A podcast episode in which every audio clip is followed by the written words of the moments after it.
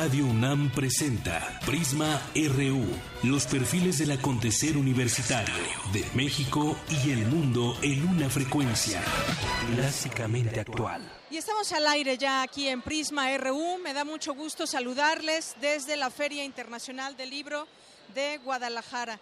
Estamos transmitiendo aquí desde una de las entradas que nos llevará hasta donde estamos transmitiendo Prisma RU de Radio UNAM.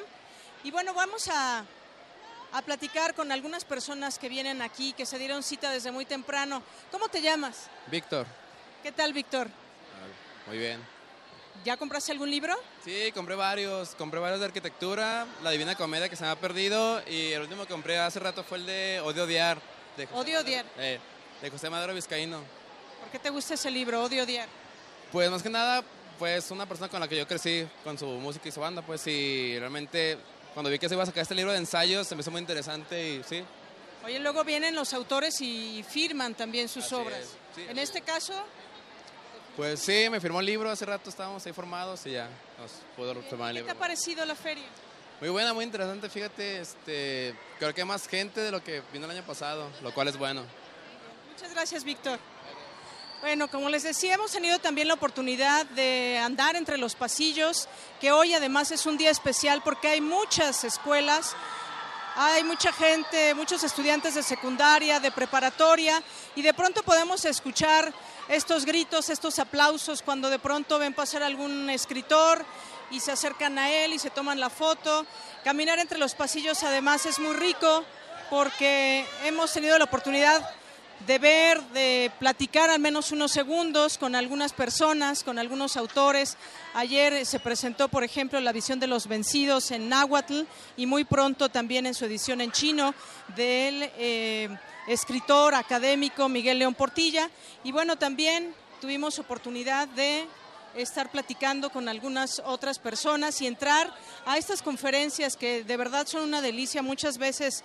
eh, platicar, aunque sea unos segundos, con las, con las personas que directamente nos platican de sus obras. Hoy intentaremos también estar eh, platicando con algunos autores a lo largo de esta emisión. Hoy nos escucharán un poquito más ruidosos que el día de ayer porque hay más gente. Se antoja que el fin de semana estará muy lleno, mucho más que el día de hoy.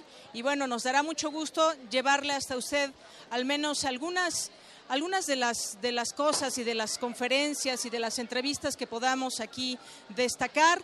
Es un mundo de actividades que hay durante todos eh, los días en que dura la Feria Internacional del Libro de Guadalajara. Y bueno, pues le damos la bienvenida, pero antes vamos a escuchar, vamos a escuchar un collage de sonidos de la ciudad de Guadalajara que, eh, que preparó nuestra productora Silvia Cruz.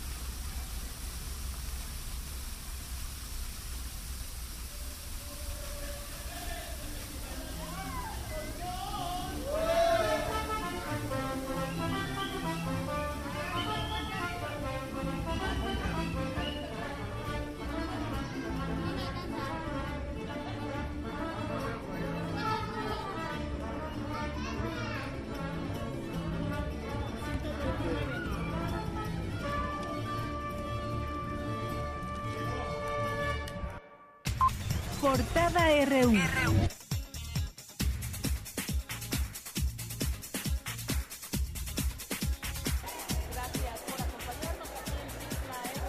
Yo soy Deyanira Morán y le doy la más cordial bienvenida a este espacio. Vamos a arrancar con nuestro nuestro resumen informativo desde la Feria Internacional del Libro Guadalajara 2016, hoy jueves 1 de diciembre del año 2016.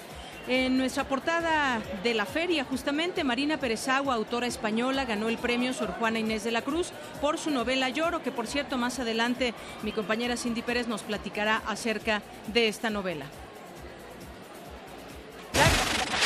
La generación del crack mexicano terminó con la muerte del narrador Ignacio Padilla, afirmó el escritor Jorge Volpi en esta feria. Jorge Volpi, Rosa Beltrán, Pedro Ángel Palú, eh, Pablo Rafael y Antonia Kerrigan homenajearon en esta feria a Ignacio Padilla, quien perdió la vida en agosto pasado. La Feria Internacional del Libro reconoció el aporte de Enrique Krause a la difusión de la historia y del pensamiento. Asimismo, el autor de Biografía del Poder y la Presidencia Imperial interactuó con el escritor rumano Norman Manea con eh, bromas y anécdotas en el auditorio Juan Rulfo. Federico Reyes Heroles fue reconocido con el homenaje a, al Bibliófilo 2016 en el mismo recinto. El día de ayer, el comunicador cubano Ismael Cala presentó su obra La vida es una piñata. La Asociación de Librerías de México se pronunció porque el fisco, en vez de exentarlos del IVA, los grave con tasa cero. Algo reprobable, encargados de stands acusan que el robo de ejemplares en la feria se ha incrementado. Y bueno, tenemos en un momento más nuestro avance. Eh, bueno, más adelante tendremos avance cultural con mi compañera Tamara Quiroz. De una vez, adelante Tamara, buenas tardes. Deyanira, muy buenas tardes. No se pueden perder esta transmisión desde la Feria Internacional del Libro en su edición número 30. Vamos a tener un enlace con Rafael Arce y se encuentra con Benito Taibo, Mil Jóvenes con Benito y también con el booktuber eh, Villarreal. Hasta luego. Luego. Más adelante los detalles y nuestra portada nacional renuncia al gobernador del Banco de México, Agustín Carstens, dejará el cargo en julio próximo. Miguel Ángel Yunes tomó protesta como gobernador constitucional del estado de Veracruz. Y en la madrugada, un poco, pues quizás rehuyendo todas esas manifestaciones que hay en la entidad, en Oaxaca, Alejandro Murat hizo lo propio como mandatario estatal. Por segundo día consecutivo se realiza la cumbre de alcaldes del C40 en la Ciudad de México. Legisladores en San Lázaro eh, se dan bono de fin de año. ¿Por cuánto cree usted este bono de fin de año? Escuche bien, 718 mil pesos cada uno. La nueva administración de Veracruz tomó posesión del rancho El Faunito, propiedad de Javier Duarte. En este tema, la defensa de Javier Duarte negó que el exmandatario veracruzano tenga planeado entregarse. El gobierno de la Ciudad de México entregó su paquete fiscal del próximo año a la Asamblea Legislativa. Otra vez cambios en la televisora de Chapultepec. Los periodistas Adela Micha y Joaquín López Dóriga, así como Broso, saldrán del aire. Zanja en la autopista México-Cuernavaca provoca caos vial. Hoy en nuestra portada de Economía y Finanzas, tras la renuncia del gobernador del Banco de México, el dólar se sitúa en 21 pesos con 10 centavos. El secretario de Energía, Pedro Joaquín Codwell, anuncia incrementos de la gasolina tras los acuerdos de la OPEP. Hoy, en nuestra portada internacional, Bolivia suspende permiso para operar a Lamia, la aerolínea de avión chapecoense. Colombia prepara indultos para las FARC como parte de los acuerdos por la paz en ese país. Anuncia el presidente ruso Vladimir Putin su disposición a trabajar con Estados Unidos contra el terrorismo. Y en los deportes, Eric Morales, adelante, buenas tardes. Hola Deyanira y amigos de Prisma RU, muy buenas tardes. Concluyeron los primeros Juegos Universitarios de Gimnasia Artística de la UNAM. Además, el Club Universidad Nacional anunció su primer refuerzo rumbo al torneo Clausura 2017 y la Fórmula 1 dio a conocer su calendario de carreras para el próximo año. Esta y otra información más adelante. Muy bien, y nos vamos a enlazar ahora con mi compañero Rafael Arce, que está en un evento que se encuentra nuestro compañero de aquí de Radio UNAM, escritor Benito Taibo, porque tiene un encuentro con miles de jóvenes. Cuéntanos, Rafa Arce, ¿cómo está el ambiente por allá? ¿Qué es lo que está pasando con Benito Taibo en este sitio? Pues imagínate, Deyanira, muy buenas tardes, un saludo al auditorio de Radio UNAM. La combinación jóvenes, Benito Taibo, Benito Taibo jóvenes, quedaría, quedaría como resultado y pues bueno, con la con la presencia de Alberto Villarreal, booktuber conocido de manera nacional, internacional y demás. Y bueno, esto ha concluido con todos, con todos los éxitos. Quiero decirte que Benito Taibo, dentro de las recomendaciones que le ha dado a los jóvenes que se quieran dedicar a la poesía, a la literatura, a la escritura, es que preparen una goma, pero también, Benito, les dijiste, preparen las nachas. Hola, sí, así es. Eh, es un requisito indispensable para ser escritor, que es tener nacha resistente, porque tienes que estar mucho tiempo sentado, ah, tienes que trabajar una y otra y otra y otra vez. Entonces, bueno, más te vale tener nacha, nacha poderosa. Dicen los profesores que en el aula, Benito, los jóvenes lo exprimen a uno, lo desgastan. Ahora tú como sales, seguramente muy animado. Estoy feliz, ha sido un evento francamente asombroso, no sé cuánta gente había. Se regalaron dos mil libros gracias a Fundación Telefónica, a Planeta, a la FIL Guadalajara y a la Universidad Nacional Autónoma de México. Es un evento conjunto. Se han regalado dos mil libros y de verdad sí es muy emocionante que estas cosas pasen. Alberto. Ahora regresamos contigo, Benito, pero no te vayas, por supuesto, Alberto. Tu experiencia, por supuesto, ¿no? Tú, tú, tú más que ya la trayectoria más que hecha en, en tu medio, por supuesto, lo que es Internet, las redes sociales. Pero si quisiera eh, que, me dijeras un poco esta combinación de Benito, los jóvenes, ¿qué te llevas de esta de esta reunión con, con miles de jóvenes? Bueno, primero muy feliz por poder desvirtualizar a todos los chicos, verlos en persona como cada año en la de Guadalajara. Muy feliz también de estar compartiendo con Benito, que ya tenemos eh, la oportunidad de haber compartido muchas veces antes. Y bueno, me quedo con la pasión de los chicos, ¿no? los gritos, la emoción, las ganas de compartir como la tenemos nosotros. Eh, y bueno, las ganas de, compartir lo que están leyendo con, todo el mundo. Ellos son los promotores de lectura al igual que nosotros, entonces muy feliz, me, me, voy muy feliz de, esta primer, de este primer evento que tengo aquí en Guadalajara. Muchas gracias Alberto y Benito. Bueno, somos lo que leemos, pero también dejamos de ser por lo que no leemos, Benito. Sí, así es. Por todo aquello que dejamos de leer, se queda una suerte de hueco en nuestras vidas que no sabemos cómo rellenarlo, cómo subsanarlo y, a veces es demasiado tarde, el tiempo es muy implacable, entonces hay que, hay que, hay que escoger bien lo que vas a leer, hacia dónde vas a dirigir tus pasos, qué cosas pueden llenarte de asombro, de maravilla, de locura, de pasión, de lágrimas, de suspenso, de miedo. Muchas gracias, Benito. Siempre es un placer trabajar contigo. De Yanira, auditorio de Radio UNAM, pues es la experiencia que se está viviendo aquí en la FIL Guadalajara junto a nuestro compañero Benito Taibo. Y bueno, comentarte ya por último, Yanira, que Benito Taibo junto con los miles de jóvenes hicieron un mannequin challenge, es decir, una foto, una foto estática. Y bueno, ahí Benito participé con los jóvenes. Yanira, es mi información. Gracias, gracias a mi compañero Rafael Arce por este reporte donde se encuentra nuestro compañero Benito Taibo. Y es que a la par, de verdad, hay muchos eventos. También en estos momentos acaba de terminar una, una plática con jóvenes y Carmen Aristegui, la eh, periodista, que también mucha gente pues, tiene muchas preguntas para ella, sobre todo dijo quiero escucharlos. Y bueno, en este, en este marco se puede uno encontrar a la misma hora eventos de pues muy importantes y que de verdad todos están también llenos a su máximo. Bueno, vamos ahora, vamos ahora a escuchar parte de lo que sucedió también en esta plática que tuvo Benito Taibo con algunos jóvenes. Tenemos algunos testimonios, vamos a escucharlos. Bueno, pues a mí me gusta mucho Benito Taibo porque siento que escribe de una manera diferente, que te atrapa, trata cosas muy importantes estos libros y te dejan algo. Ah, pues tiene una forma impresionante de escribir que creo que todos los adolescentes deberían de, leer y no necesariamente los adolescentes, o sea, todas las personas, además de que es mexicano y creo que tiene su lectura como tal una enseñanza impresionante y pues vengo por gusto básicamente porque quiero verlo otra vez. Parte de lo que se ha escuchado, eh, pues de la gente, de los jóvenes que están ahí escuchando a Benito Taibo.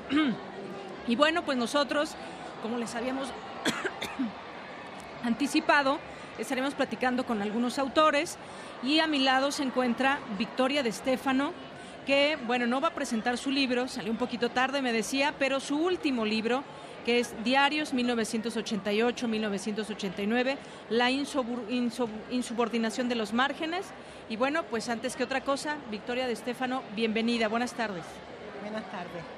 Bueno, yo quisiera que nos platique sobre este último libro. Además, me platicaba que es la tercera vez que acude aquí a la Feria Internacional del Libro.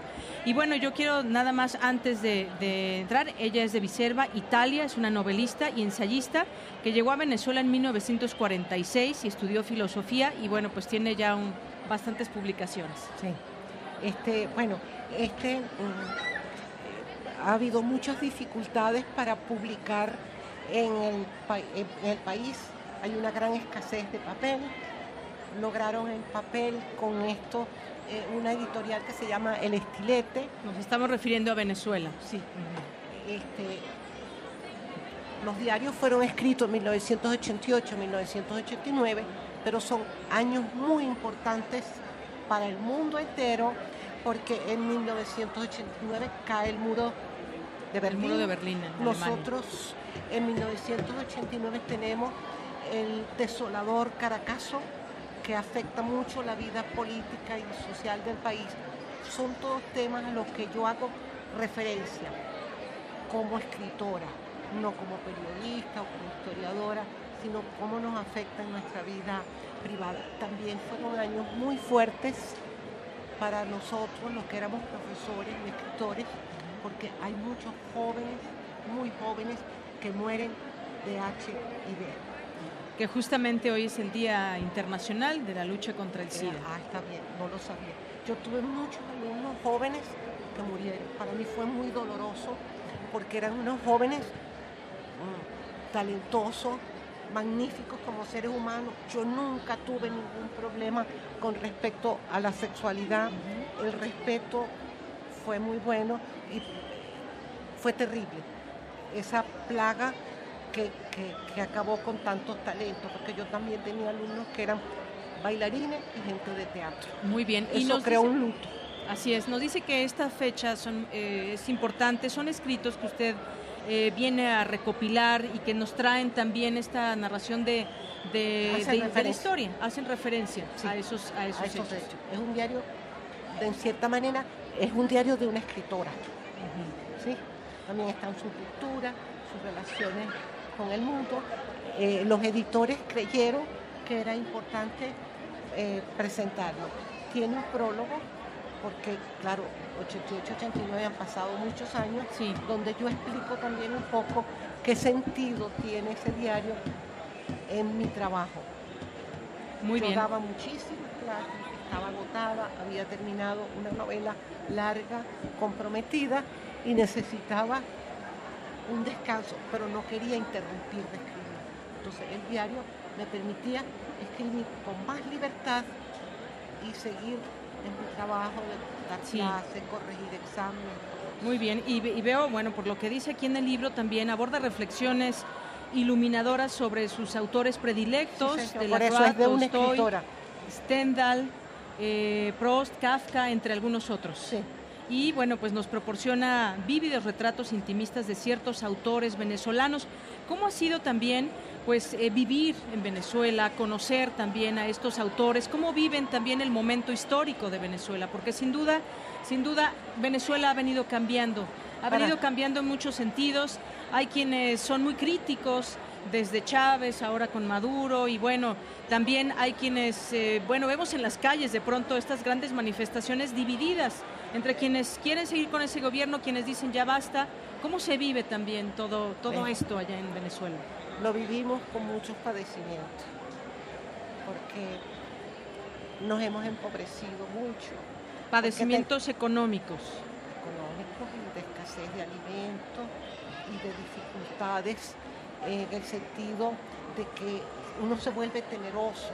A mí no me gusta salir a la calle con miedo ¿me entiendes? Y bueno, trato de, hacer la vida como mejor, como mejor puedo. Pero continuará allá, estará allá. Sí, ¿a dónde voy a ir? muy difícil, uno ama su país. Sí, sí, sí. Y bueno, Y, pues eh, sí hay reflexiones Ajá. sobre otros escritores, amigos míos. Ajá. En aquella época yo estaba mucho más joven y esos amigos escritores eran mayores y yo los admiraba mucho, entonces ese vínculo aparece ahí. sí, se lo preguntaba un poco también porque quizás a lo mejor pone los ojos en algún momento en Italia. Yo me vine de cinco años. De cinco años, sí. Y Regresar sí. a la raíz no es una opción. ¿Con qué dinero? Los libros. No, el libro no, dinero, eso. Bueno, pues Ah, un poco. no, o sea, el euro es una moneda Sí, que no está a nuestro alcance. sí, sí. ¿Sí? Sí, cambiar de vida, bueno, No. es de pronto sí es, Ya es- no, puede no. resultar difícil. Y no tengo 20 años. Muy bien. ¿Algo más que nos quiera compartir, Bueno, Victoria eso de que quería Estefano? decirle que esta es la tercera vez que yo vengo a la feria. Sí. que no- o sea, cada, o sea, con diferencia de años. Desde la primera vez hasta ahora ha cambiado infinitamente, es cada vez más grande, más impresionante y nunca había visto tantos jóvenes juntos, lo que me da mucho gusto porque yo fui profesora. Muy bien. Sí. Bueno, pues yo le agradezco mucho que haya venido con nosotros y que nos platique un poco de lo que tiene este, pues este último libro que publica, que son diarios, que son escritos, que lo hace más en su ambiente de escritor. De escritora, profesora, de mi relación Muy bien. con otros escritores.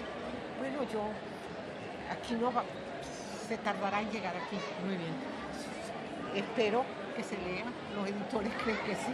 Bueno, vamos a ver. Bueno, pues aquí, por lo menos aquí sí lo leeré- leeremos y seguramente cuando la gente conozca, porque cuando ya salga, digamos, no, no dio tiempo de que entrara en esta feria, seguramente pues tendrá la oportunidad de verlo y de comprarlo, sí, por supuesto de, de conocer también parte, parte de usted, Victoria. Muchas gracias. Muchas gracias a ti. Buenas tardes. Buenas tardes.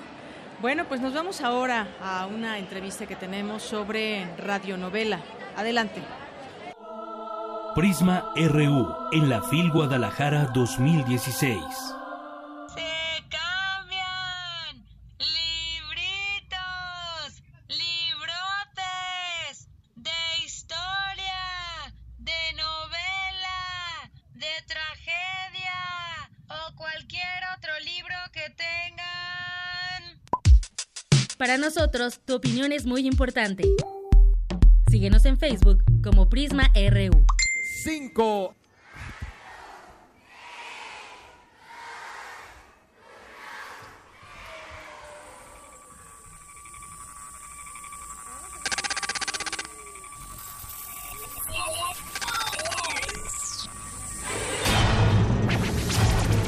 ¿Quiénes son? ¿Qué buscan de nosotros?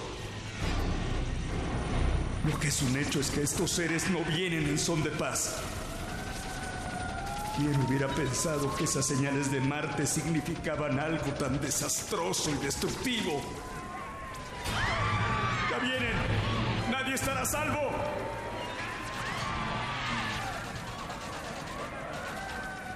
Pero qué equivocados estábamos.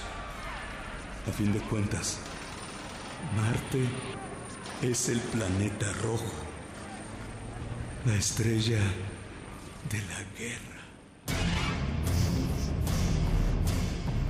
La guerra de los mundos.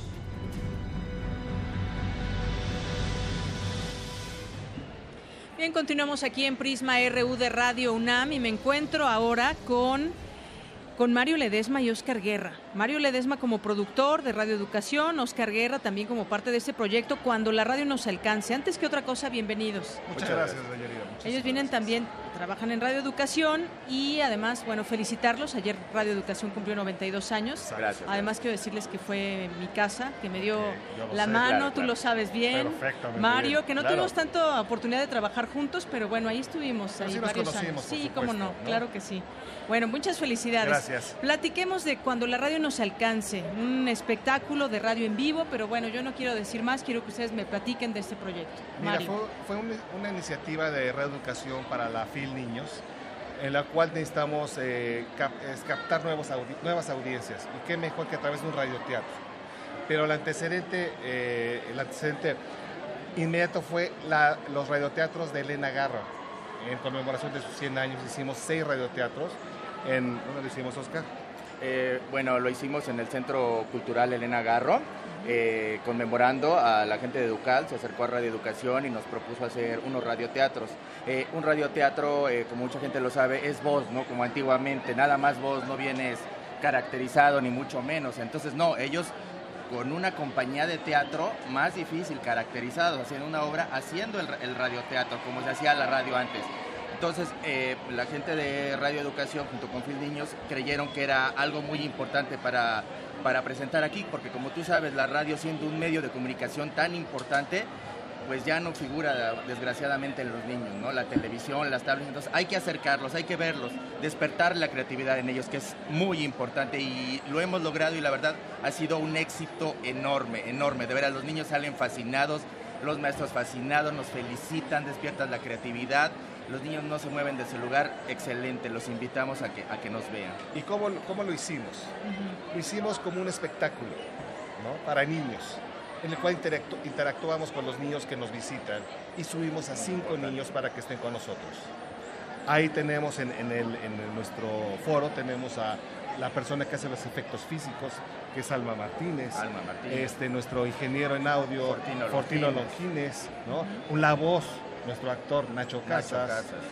Oscar Guerra, que nos acompaña, que es coordinador de producción, y yo como productor. Aparte, atrás tenemos el equipo de guionistas, que es Mari Carmen García, que bien la conoces, Sí, por y a. Claudia Segura. ¿no? Entonces adaptaron la obra, imagínate la obra de Orson Welles, La Guerra de los Mundos, la adaptaron para los niños.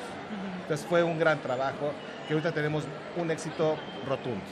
Pues qué bueno, me da mucho gusto también eh, felicitarlos por esta parte, también por este gran proyecto. Justamente yo quería preguntar un poco la dinámica que ya la eh, explicabas, eh, eh, Oscar, y bueno, también, también hay que, hay que decirlo, los niños es un público muy exigente, si no logras Bastante, atraer, Mucho, tenerla, eh, tenerlos en atención, te abandonan, Y ¿no? mira, Así y es mira de cruel la cosa. Y mira, muy importante, ¿eh? Eh, hemos visto espectáculos en donde se paran a la mitad. Aquí, desde que entran hasta que salen, no se paran. No se paran, atentos, expectantes, una cosa maravillosa, un éxito rotundo. Es otra vez despertar esa creatividad que ya se había perdido. Ver en ellos esas ansias por hacer las cosas es, es maravilloso. Incluso la ambientación del, show o del espectáculo. Imagínate, bajan las luces, hacemos un conteo del 5 al 0, bajan las luces, echamos humo y va la música. Entonces los niños se quedan, ¿qué va a pasar? ¿Qué va a pasar? Se prenden las luces y estamos todo, todo el equipo de producción. Es, más un performance. es un performance, Es un exacto, performance. exacto. Pues todo esto y más nos da, nos da la radio aquí, cómo van a estar presentándose y además me da mucho gusto ver muchos niños en la feria. Oye, yo decía es un día especial porque hay muchas escuelas, ya se empezó Sí, a sí, ya se sentir empezó a como, sentir como que ya tenemos el fin de ¿no? semana, ¿no? Muchísimas. Entonces, bueno, pues, Sí, ¿cómo sí. les ha ido? ¿Dónde se pueden, los Nos, podemos...? nos eh, presentamos diario en el ¿Sí? teatro de, la- de el Niños. Foro Ajá. Niños. Foro Phil Niños. Tenemos dos funciones diarias. Ah, ¿A qué en la mañana y en la tarde. 10 de la diferentes mañana, eh, 9 de la mañana, 10 de la mañana, 4 de la tarde, 5 de la tarde. Vienen el programa. eh, bueno, los que vengan de México, adelante, ¿no? Y que nos escuchen aquí por internet están cordialmente invitados a este espectáculo maravilloso. Que crean todavía en la radio que es maravillosa y que nosotros hacemos con gran gusto. Y Claro con esto sí. celebramos los 92 años de Radio Educación, con Muy nuevas bien. audiencias y con este espectáculo de La Guerra de los Mundos. Así es, y de aquí al domingo van a estar. De aquí al domingo, el domingo Muy bien, terminamos. así que no se lo pierdan en la mañana, en la tarde. Quienes nos están escuchando, como decías, Oscar, en la Ciudad de México, de verdad dense una vuelta. Además, la ciudad es muy bonita y pueden estar aquí todo el día también. En la, Igual lo vamos a hacer eh, muy pronto en la Ciudad de México, ¿eh? así es que estén atentos. Ah, Pronto, bueno, pues ya ahí también nos pasan el Sorpresa, dato sorpresa, para, para invitar a Sorpresa. todos los niños también de la Ciudad de México. Claro que sí. Pues Mario Ledesma, Oscar Guerra, muchas, Muchas gracias. gracias. Por acompañarnos Gracias a ti, Yanira. y felicidades. Gracias. Gracias, mucho. Gracias. Hasta luego. Bueno, pues vamos ahora con nuestra producción. Prisma RU en la FIL Guadalajara 2016.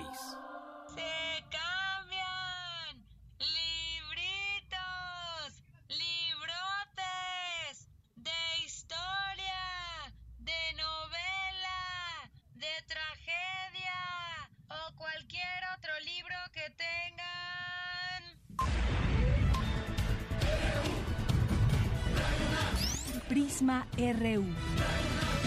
Con Deyanira Morán. Para nosotros, tu opinión es muy importante. Síguenos en Facebook como Prisma RU.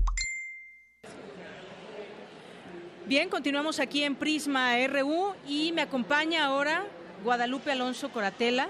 Ella es periodista y escritora y yo quiero que nos platiques, bueno, antes que otra cosa, bienvenida Guadalupe.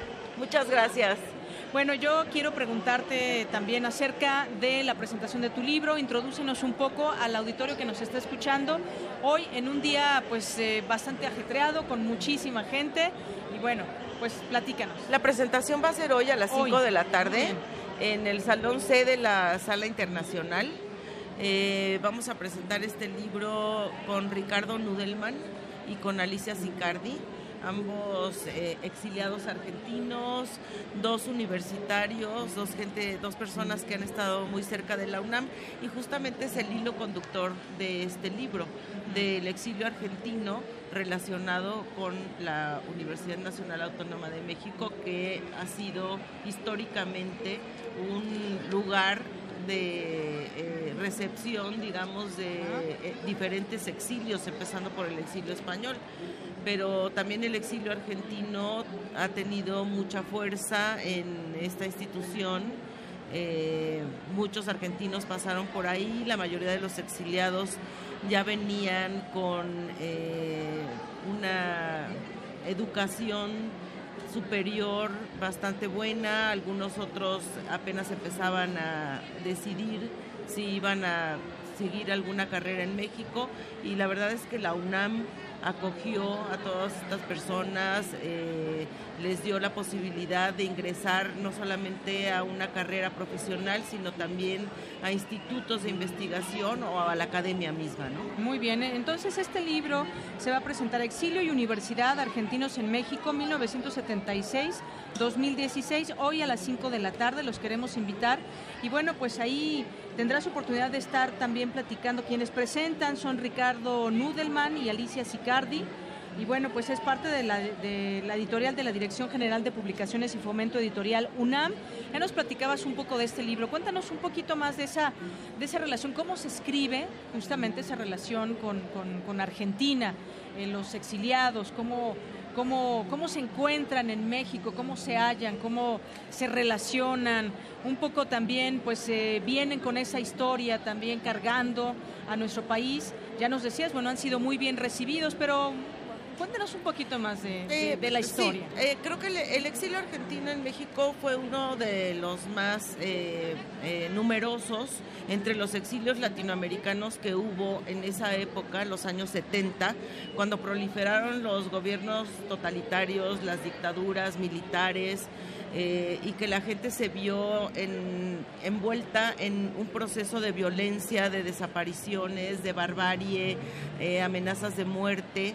Y fue cuando ellos empezaron a huir hacia ciertos países, entre ellos México, donde encontraron realmente una tierra de libertad y una, eh, una, una acogida de parte no solamente del gobierno, que habría que destacar que el gobierno mexicano en ese sentido y el país en ese sentido, pues eh, ha hecho una labor encomiable para recibir a los exilios.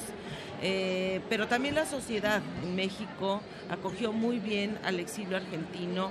La mayoría era gente eh, de corte izquierdista que llegó a México en esos años y encontró aquí una tierra de libertad para continuar con su lucha eh, que, que hicieron que desde aquí fuera visible hasta otras partes del mundo. Es decir, México sirvió como una plataforma de denuncia para lo que se estaba viviendo en Argentina y eso me parece a mí muy importante porque es parte de la libertad que encontraron en este país para poder pues hacer esa denuncia. Así es, expresarse. Adoptaron a México como país prácticamente y además pues estas relaciones continúan entre, digo, ya en otro momento histórico, pero muchos de ellos, como decía, adoptaron a México como, como país. Esas Sí, historias el- también el- las cuentas. el bueno, el libro es, está formado a base de testimonios, de testimonios muy íntimos de estas personas, de lo que vivieron en Argentina, de cómo salieron huyendo de allá y cómo se encontraron en México, cómo eh, conformaron una nueva identidad en este país sin renunciar, por supuesto, a sus raíces.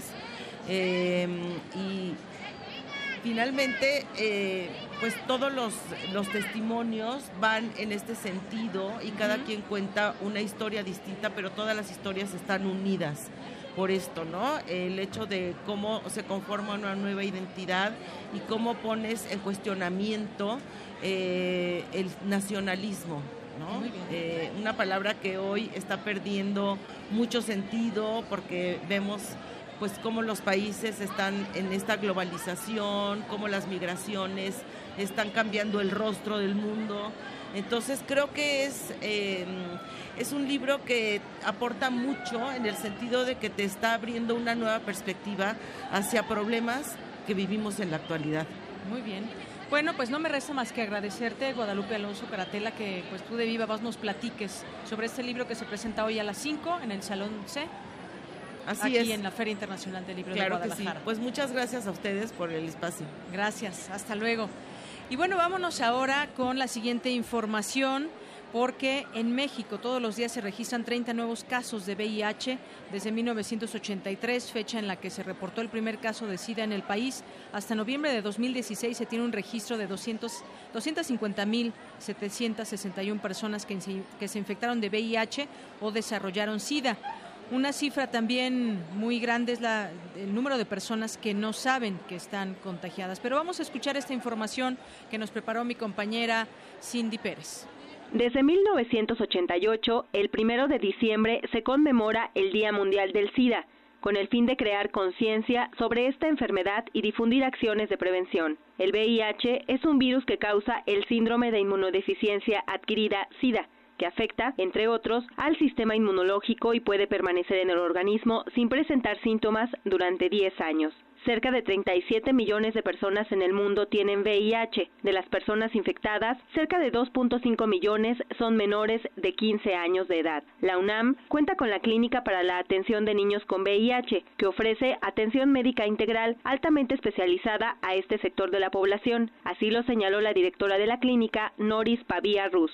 Los niños acuden eh, provenientes de hospitales em, particulares, de Capacit, de SAIS, de hospitales públicos o organizaciones no gubernamentales o los mismos papás de los niños o familiares de los niños los traen eh, porque ellos tienen alguna sospecha de que su hijo o su o el menor a su cargo podría estar infectado.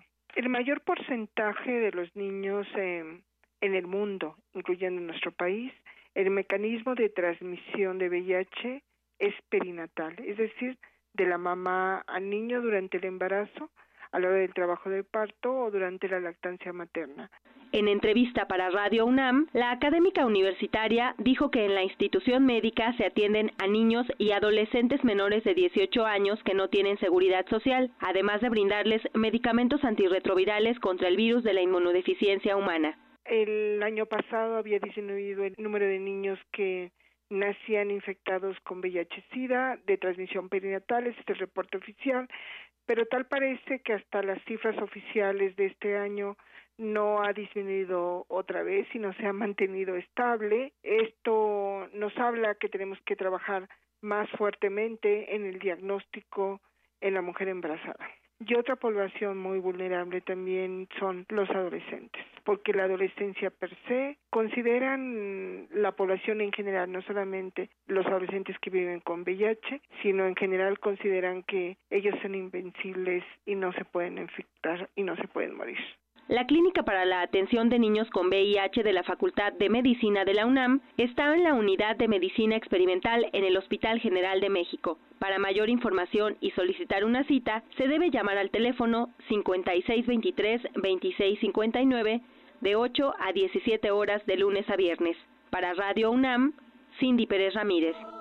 Prisma RU en la FIL Guadalajara 2016. Continuamos aquí en Prisma RU y pues hoy continúan todas muchas presentaciones de libros y entre ellos a las 8 de la noche se presenta el libro Huracán de Sofía Segovia quien está aquí a mi lado para platicarnos justamente de su libro. Ella estudió comunicación en la Universidad de Monterrey, creyendo originalmente que sería periodista, fue asesora de imagen y comunicación de varias campañas eh, políticas y bueno, está ahora con nosotros presentando bueno, antes de la presentación, vamos a tener esta oportunidad de platicar con ella. Sofía, bienvenida. Muchas gracias, estoy feliz de estar aquí con ustedes en esta fil que está tan llena de puros jóvenes lectores. Llena de vida, eh, además de libros. En la lectura hay mucha vida. Así es. Cuéntanos eh, de tu, de tu libro, Huracán, que esta novela da cuenta de la impactante historia de Aniceto Mora, el regalado. ¿Quién es este personaje? Pues es un personaje que a mí me conmovió muchísimo y después me conmocionó también. Es un personaje que, de niño los padres lo regalan, pero eh, se le queda este estigma, este estereotipo o, o su vida contada con una sola palabra, regalado. Así lo llaman y así la vive. No se permite ser nada más porque la, la vida lo ha marcado de esa manera y le ha informado que su- esa palabra, ese estigma es destino. Entonces ahí, en es- ahí está su tragedia. Y así como él llegan a esta isla o están en esta isla otros personajes que eh, muy diferentes a él, pero que comparten con él precisamente el bagaje tan pesado que, eh, que se lleva en la vida cuando nos van cargando, nos lo van cargando con estereotipos y prejuicios. Entonces son personajes muy distintos que, que- que coinciden en Cozumel cuando ya viene un huracán, pero que... Se eh, sitúa ahí, en la isla En la de isla de Cozumel, Cozumel. muy bien. Sí. Y, y unos llegan de- como viajeros, otros están ahí y parece que no tienen nada que ver, pero lo que sí comparten es este eh, bagaje pesadísimo, lleno de estereotipos, lleno de prejuicios también, porque los estereotipos y los prejuicios se cruzan, ¿no? Unos los absorbemos para nosotros, pero otros se los damos a otros y ahí nacen los prejuicios y, y la violencia que puede surgir de ellos. Es casi como herencia muchas veces, ¿no? Sí. Que de pronto pues tenemos que reflexionar también en ese tipo de herencias. Herencia y, y también aquí vemos también hay herencias, hay condiciones que se dan en un instante, te regalaron y eso es el resto de la vida, o también hay casi casi condiciones eh, biológicas, ¿no? Que nos damos. Si eres mujer mexicana, uy, ahí ya, qué estereotipo hay en eso, Sí, ¿no? sí, sí. Hay un peso muy fuerte y así puedes contar tu historia. Eres madre mexicana. este, ¿Qué sucede con una mujer que enarbola ese estereotipo? ¿O qué sucede con los hombres que estereotipan así a, las mujeres? ¿O qué sucede también con los hombres que enarbolan el estereotipo del hombre mexicano? Entonces aquí hay personajes que tienen estas, estos encuentros, coinciden pero al mismo tiempo contrastan y- y todos, todos enfrentan este huracán climático, pero en realidad el huracán del que hablamos es el huracán que llevan dentro. Exactamente, ese, eso, bueno, esos momentos de huracán que se viven muchas veces en, muchas partes del mundo, pero sobre todo en el Caribe se han tenido también Sí, bastantes cosas que deja a su paso un, un verdadero huracán como tal, pero todo el huracán que, que queda después en las personas que lo vivieron, que lo padecieron, y bueno, tantas que historias han que dejado contar. en la- que en la infancia surja una tormenta en un Sí. vaso de agua, ¿no? Y, y que por no atenderlo y por no eh, alejarse de ello y superarlo, se convierte en la vida en un verdadero huracán personal, interior, pero esos huracanes personales interiores también se transmiten, se transmiten hacia el entorno y el entorno este, se va convirtiendo en país también, ¿no? Entonces aquí en realidad el, el- el menos importante, de cierto modo, es el huracán climático. Aquí el, el- más importante y que da pie al nombre de esta Sí. novela es el huracán interior que lleva cada quien. Y, y- y- y el huracán climático lo único que eh, sucede es que se convierte en la oportunidad para cada uno de estos- personajes que tienen libre albedrío, lo tengo que admitir. Unos aceptarán la oportunidad, otros quizá no, de liberarse de las cadenas, de los estereotipos y los prejuicios. Y ya veremos al final si unos lo logran y... eh, Vamos a ver quién lo logra y quién no. Es. Leyendo tu novela. Bueno, pues es. una metáfora justamente del dolor humano y de una sociedad convulsionada por los prejuicios, la apatía y el egoísmo. Habrá que leerlo, Huracán, de Sofía Segovia, que también, bueno, tienes otro libro, El murmullo de las abejas. Muchas gracias por estar aquí hoy a las 8 de la Hoy noche. a las 8 los ¿En espero dónde? en la sala 3, planta baja. Va Muy a bien. presentar Paulina, Paulina Vieites de, de Círculo Sanborns Se me hace que la plática va a estar deliciosa y eh, me encanta conocer a los lectores y después firmar los libros también. Claro que sí. Pues muchísimas gracias. Un gusto platicar contigo, Sofía Segovia. Muchas gracias a ti. Hasta luego.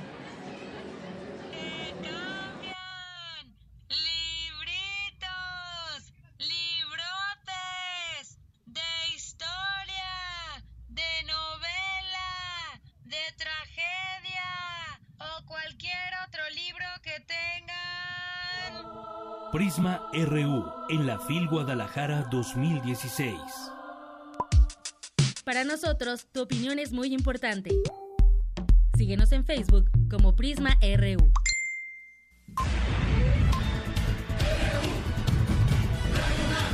Prisma RU. Con Deyanira Morán. Estamos de regreso, seguimos transmitiendo aquí y también estamos transmitiendo a través de nuestro canal de YouTube de Radio UNAM. Así que les mandamos muchos saludos y nos están sintonizando allá en la Ciudad de México en el 96.1 de FM y también a través de internet en www.radiounam.unam.mx.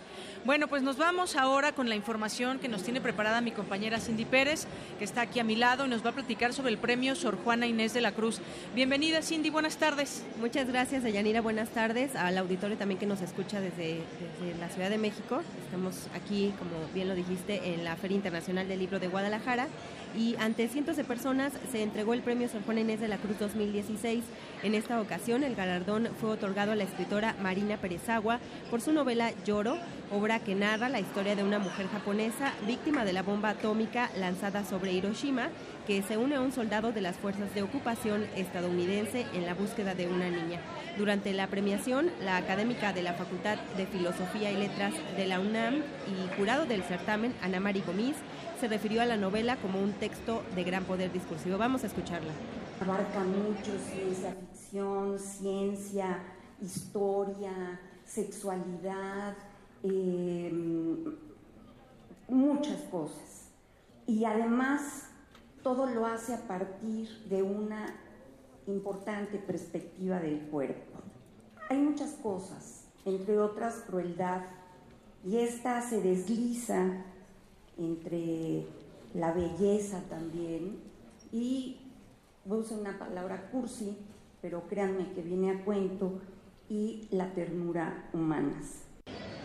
Además de la académica de Yanira, te comento que el jurado estaba integrado por Angelina Muñiz y el escritor Ignacio Padilla, quien falleció en agosto pasado, como ya sabemos.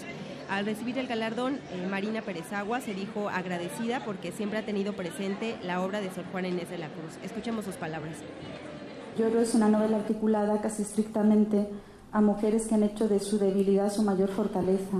Con esto quiero decir que siendo una defensora de la escritura como un proceso colectivo, no puedo dejar de recordar el entusiasmo con que Ana Mari Gómez y Angelina Muñiz, Muñiz Huberman me dijeron que ambas tienen sangre andaluza. Ambas me hicieron sentir en ese momento, a partir de un exilio alegrado, que yo soy hoy y aquí posible gracias a que estas dos mujeres supieron respirar a través de mi escritura aquí en México mis propias batallas en tierras extranjeras. Para esta edición del premio se recibieron 80 obras de 19 países. En ediciones anteriores han sido galardonadas autoras como Margot Glantz, Elena Garro y Laura Restrepo. Es la información que tenemos, Deyanira. Bien, pues muchas gracias. Bastantes obras y bueno, pues felicidades a Marina Pérez Agua y esta, este premio muy merecido y que ya nos platicaste los pormenores. Bueno, pues te seguimos escuchando más adelante, Cindy. Gracias. Así es. Bien, y vamos a, vamos a platicar ahora una tras otra entrevista y reportes aquí, que de eso se trata, que estemos con mucha información para todos. Y tengo aquí a mi lado, que se está sentando en este instante, la doctora Mercedes Sierra, eh, que joe. Exactamente. Muy bien. Sí. Y que pues tenemos David Alfaro Siqueiros, Poliforum Cultural Siqueiros, entre el éxtasis y la reinterpretación. Bienvenida, bienvenida a este espacio. Gracias, doctora. muy amable. Gracias. Cuéntanos un poco qué hay que mencionar de este libro que tiene que ver con esta obra tan importante que podemos ver muy viva allá en la Ciudad de México. Pues mira, eh, realmente es un libro que tardó un poquito en, en madurar, eh, pero que afortunadamente ya pudo salir a la luz, pues es eh, un estudio exhaustivo de la última obra monumental de David Alfaro Siqueiros. Y bueno, el título del nombre, bueno, eh, del libro es realmente Éxtasis, entre el éxtasis y la reinterpretación, porque evidentemente se eh, acotaron y se agotaron toda la información, tanto fotográfica como de archivo, de todo el, proceso de eh, la construcción de este, esta obra. Y bueno, em, lo que se hace es un recuento histórico en un principio para después eh, pasar a la, em, el análisis de una obra que él mismo deja la propia interpretación y que a través de los estudios eh, que se realizan eh, damos cuenta de que hay una lectura religiosa de este mural y bueno, esto viene a dar un vuelco a, la obra de Siqueiros, siempre conocido como un político, como un aguerrido artista plástico, crítico, en fin, y donde evidentemente eh, damos cuenta eh, por medio de este estudio de que existen otras, otros vértices y bueno, que vuelve a, dar una vuelta de campana en la relectura del muralismo mexicano. Así es, yo justamente te quería platicar de este contexto histórico, porque es una obra que tiene un contexto muy propio eh, en su momento y que esa es parte de la inspiración del artista, un análisis iconográfico de esta obra mural que podemos encontrar, La Marcha de la Humanidad. Cuéntanos un poco también de, de lo que, del contexto histórico de la década en que el autor realizó y bueno, pues también eh, su red eh, intelectual también que lo ceñía en esa, en esa época. Sí, mira, eh, creo que evidentemente este contexto histórico, toda, toda la parte de la Guerra Fría que le tocó vivir, es el soporte más fuerte que, da, que le da a la, a la obra que presento, puesto que hago hincapié en que, bueno, ya está en la última parte de su vida el maestro, y eh, mediante eh, la red de intelectuales más el mecenas, que es realmente el que lo saca de la cárcel, que fue eh, Manuel Suárez, este, con la promesa para el presidente en ese momento, López Mateos, que pues él, que él lo iba a cuidar y se lo lleva al Casino de la Selva ofreciéndole ya en ese momento su máxima obra que le llamaría la Capilla Sixtina Mexicana, que bueno, se convertiría, como lo narro en el libro, en el Poliforum Cultural Siqueiros. En el Poliforum Cultural Siqueiros y que justamente yo quiero platicarle también a nuestro auditorio que está lleno de imágenes también el libro, es muy visual justamente para conocer bueno, aquí un análisis, por ejemplo, de una parte de las, de las pinturas, de lo, que, de lo que expresó en su calidad de artista, y no solamente, pues, eh, es el exterior, sino también el interior de este lugar, cómo se encuentra, y además, bueno, pues todos los días miles de personas pasan por ahí, pueden observar, pueden admirar esta, esta obra, eso es algo que también, pues muchas veces las obras se encuentran eh, un poco escondidas o se encuentran dentro de algún museo, dentro de algún recinto, pero en este caso hay una parte de esta obra muy importante que se encuentra expuesta todos los días para quien pase por el lugar. Y eh, eso es muy importante porque, bueno, a 40 años de distancia, eh, la obra lo que nos muestra es que sigue vigente y se inserta dentro de lo que le llamaríamos hoy el arte urbano. ¿sí? Eh, aquí se vuelve a hacer una relectura y por supuesto eh, vale mencionar que eh, el idear una obra como esta tan visual y detallada es para hacerla de un modo más lúdico, para que el propio y el especialista y el extraño, bueno, pues sea quien realmente siga la vida del maestro. Muy bien. Bueno, y eh, vas a presentar un documental también.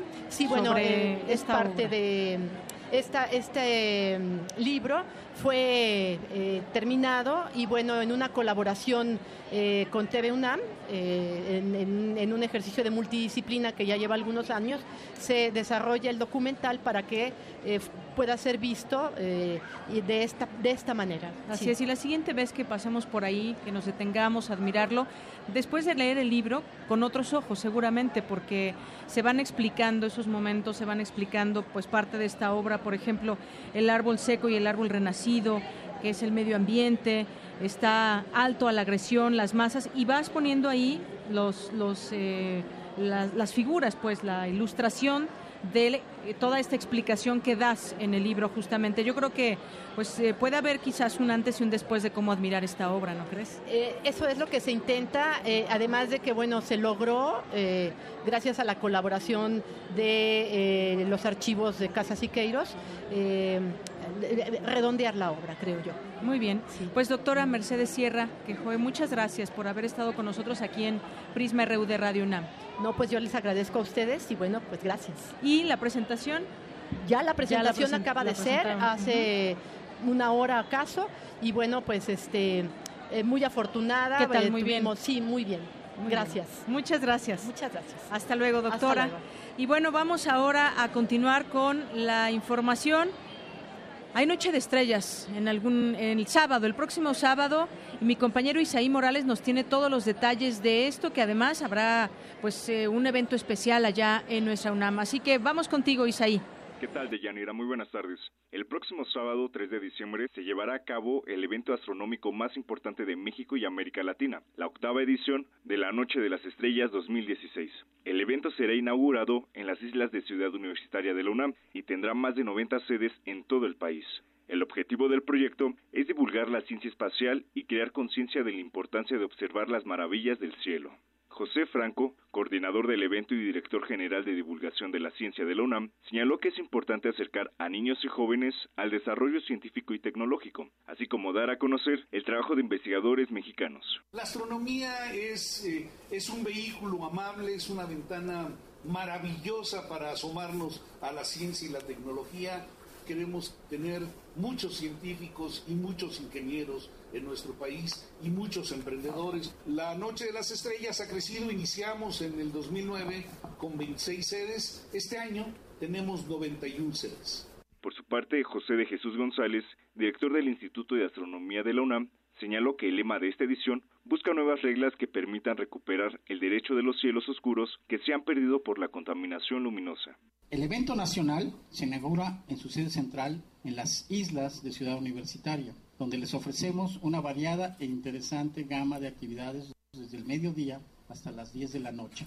Con gran entusiasmo, invitamos a la sociedad en general, de todas las edades, disciplinas y nivel educativo, a acompañarnos el próximo sábado, 3 de diciembre, en Ciudad Universitaria, como en todas las sedes de la Noche de las Estrellas del país, para reconocernos y reconectarnos con el cielo que con la pérdida de la oscuridad natural de la noche y las prisas de la vida moderna hemos dejado de contemplar.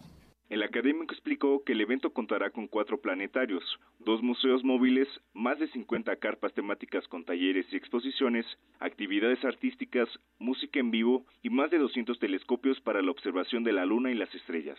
La Noche de las Estrellas inició en 2009, Año Internacional de la Astronomía, como una iniciativa del Instituto de Astronomía de la UNAM y de la Embajada de Francia.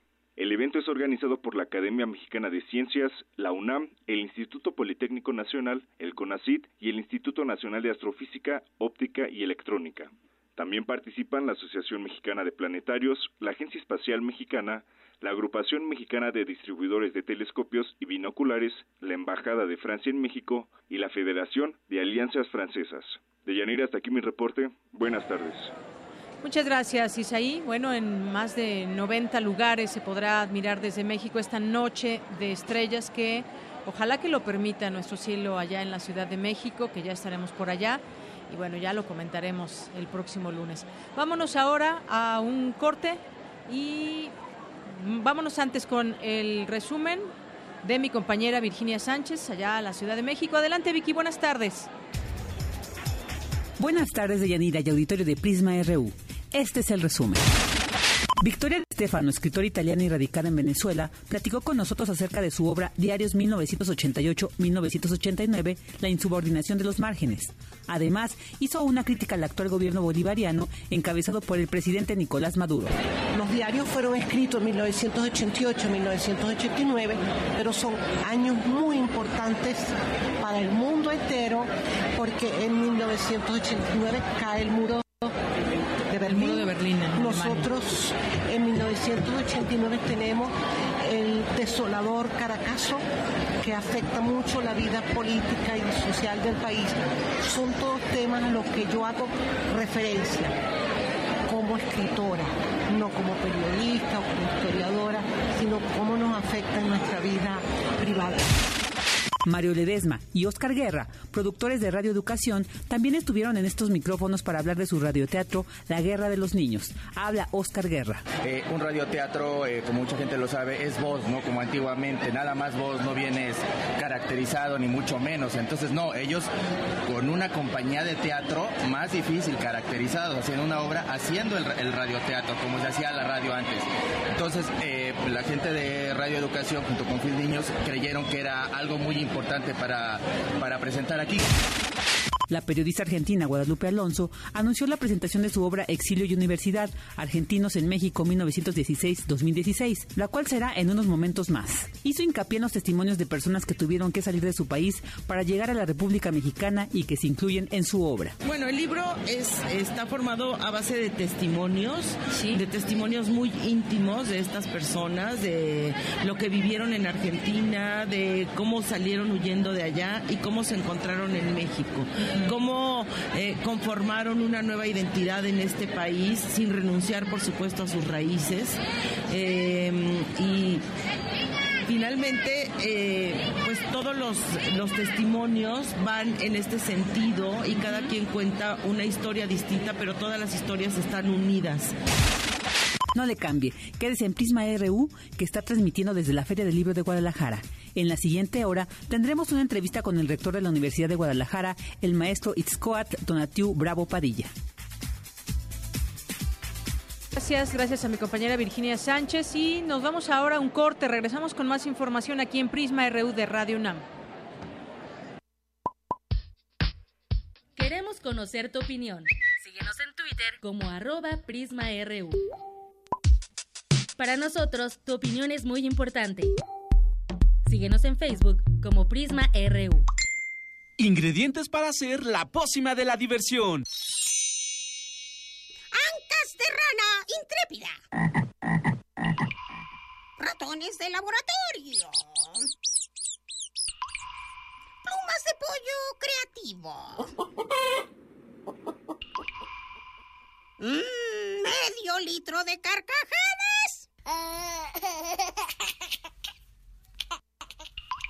Y listo. Revolvemos todo y decimos... Hocus Pocus, la revista de los peques y no tan peques. Todos los sábados de las 10 a las 11 de la mañana por el 96.1 de FM. Diviértete aquí en Radio UNAM. Inaugurado oficialmente el Parque Central. Hola, ¿a qué hora lo inauguran? No, ya cortaron el listón. Pero si usted no vive aquí. Pero vivo aquí hace años. Bueno, damos por terminada esta junta vecinal. Hola vecina, vengo a la junta. Fue a las dos, pero solo para colonos. No te quedes fuera. Actualiza el domicilio de tu INE y participa en las decisiones de tu comunidad. Ahora que actualicé mi domicilio, decido lo que le conviene a mi comunidad. Instituto Nacional Electoral, INE. Puedes contagiarte de influenza y contagiar a los demás en cualquier parte. Por eso, es importante vacunar a niños de 6 meses a 5 años, adultos mayores de 60 años, embarazadas, personal de salud y personas con enfermedades crónicas no controladas. La vacuna es segura y gratuita. Infórmate en www.gov.mx diagonal salud. Secretaría de Salud. Este programa es público, ajeno a cualquier partido político. Queda prohibido el uso para fines distintos a los establecidos en el programa. Abrir puertas. Perder el miedo. Abrazar lo nuevo. Aprender. Especializarte. Basta que quieras dar el paso. Atrévete con los cursos y diplomados que la UNAM tiene para ti. Ingresa a docencia.tic.unam.mx y lánzate a una nueva aventura que cambiará tu vida. Vive plenamente tu vida digital. Dirección General de Cómputo y de Tecnologías de Información y Comunicación, UNAM.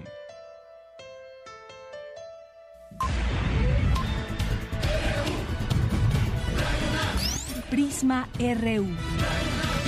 Con Deyanira Morán. Arte y cultura. Bueno, pues ya estamos aquí de regreso de este corte.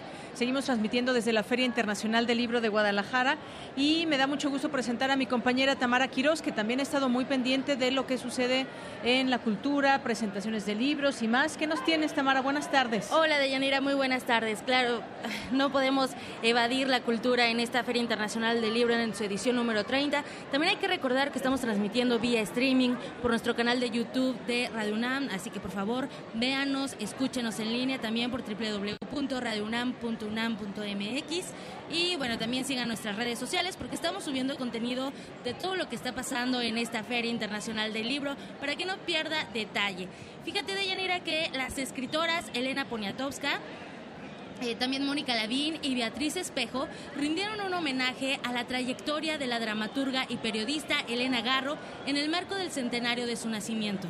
Al respecto, Mónica Lavín se refirió a la compilación literaria de Jenny Beltrán Félix, Elena Garro, una antología, un conjunto que permite apreciar por qué Garro Navarro es de las autoras más brillantes del siglo XX. Vamos a escuchar un audio.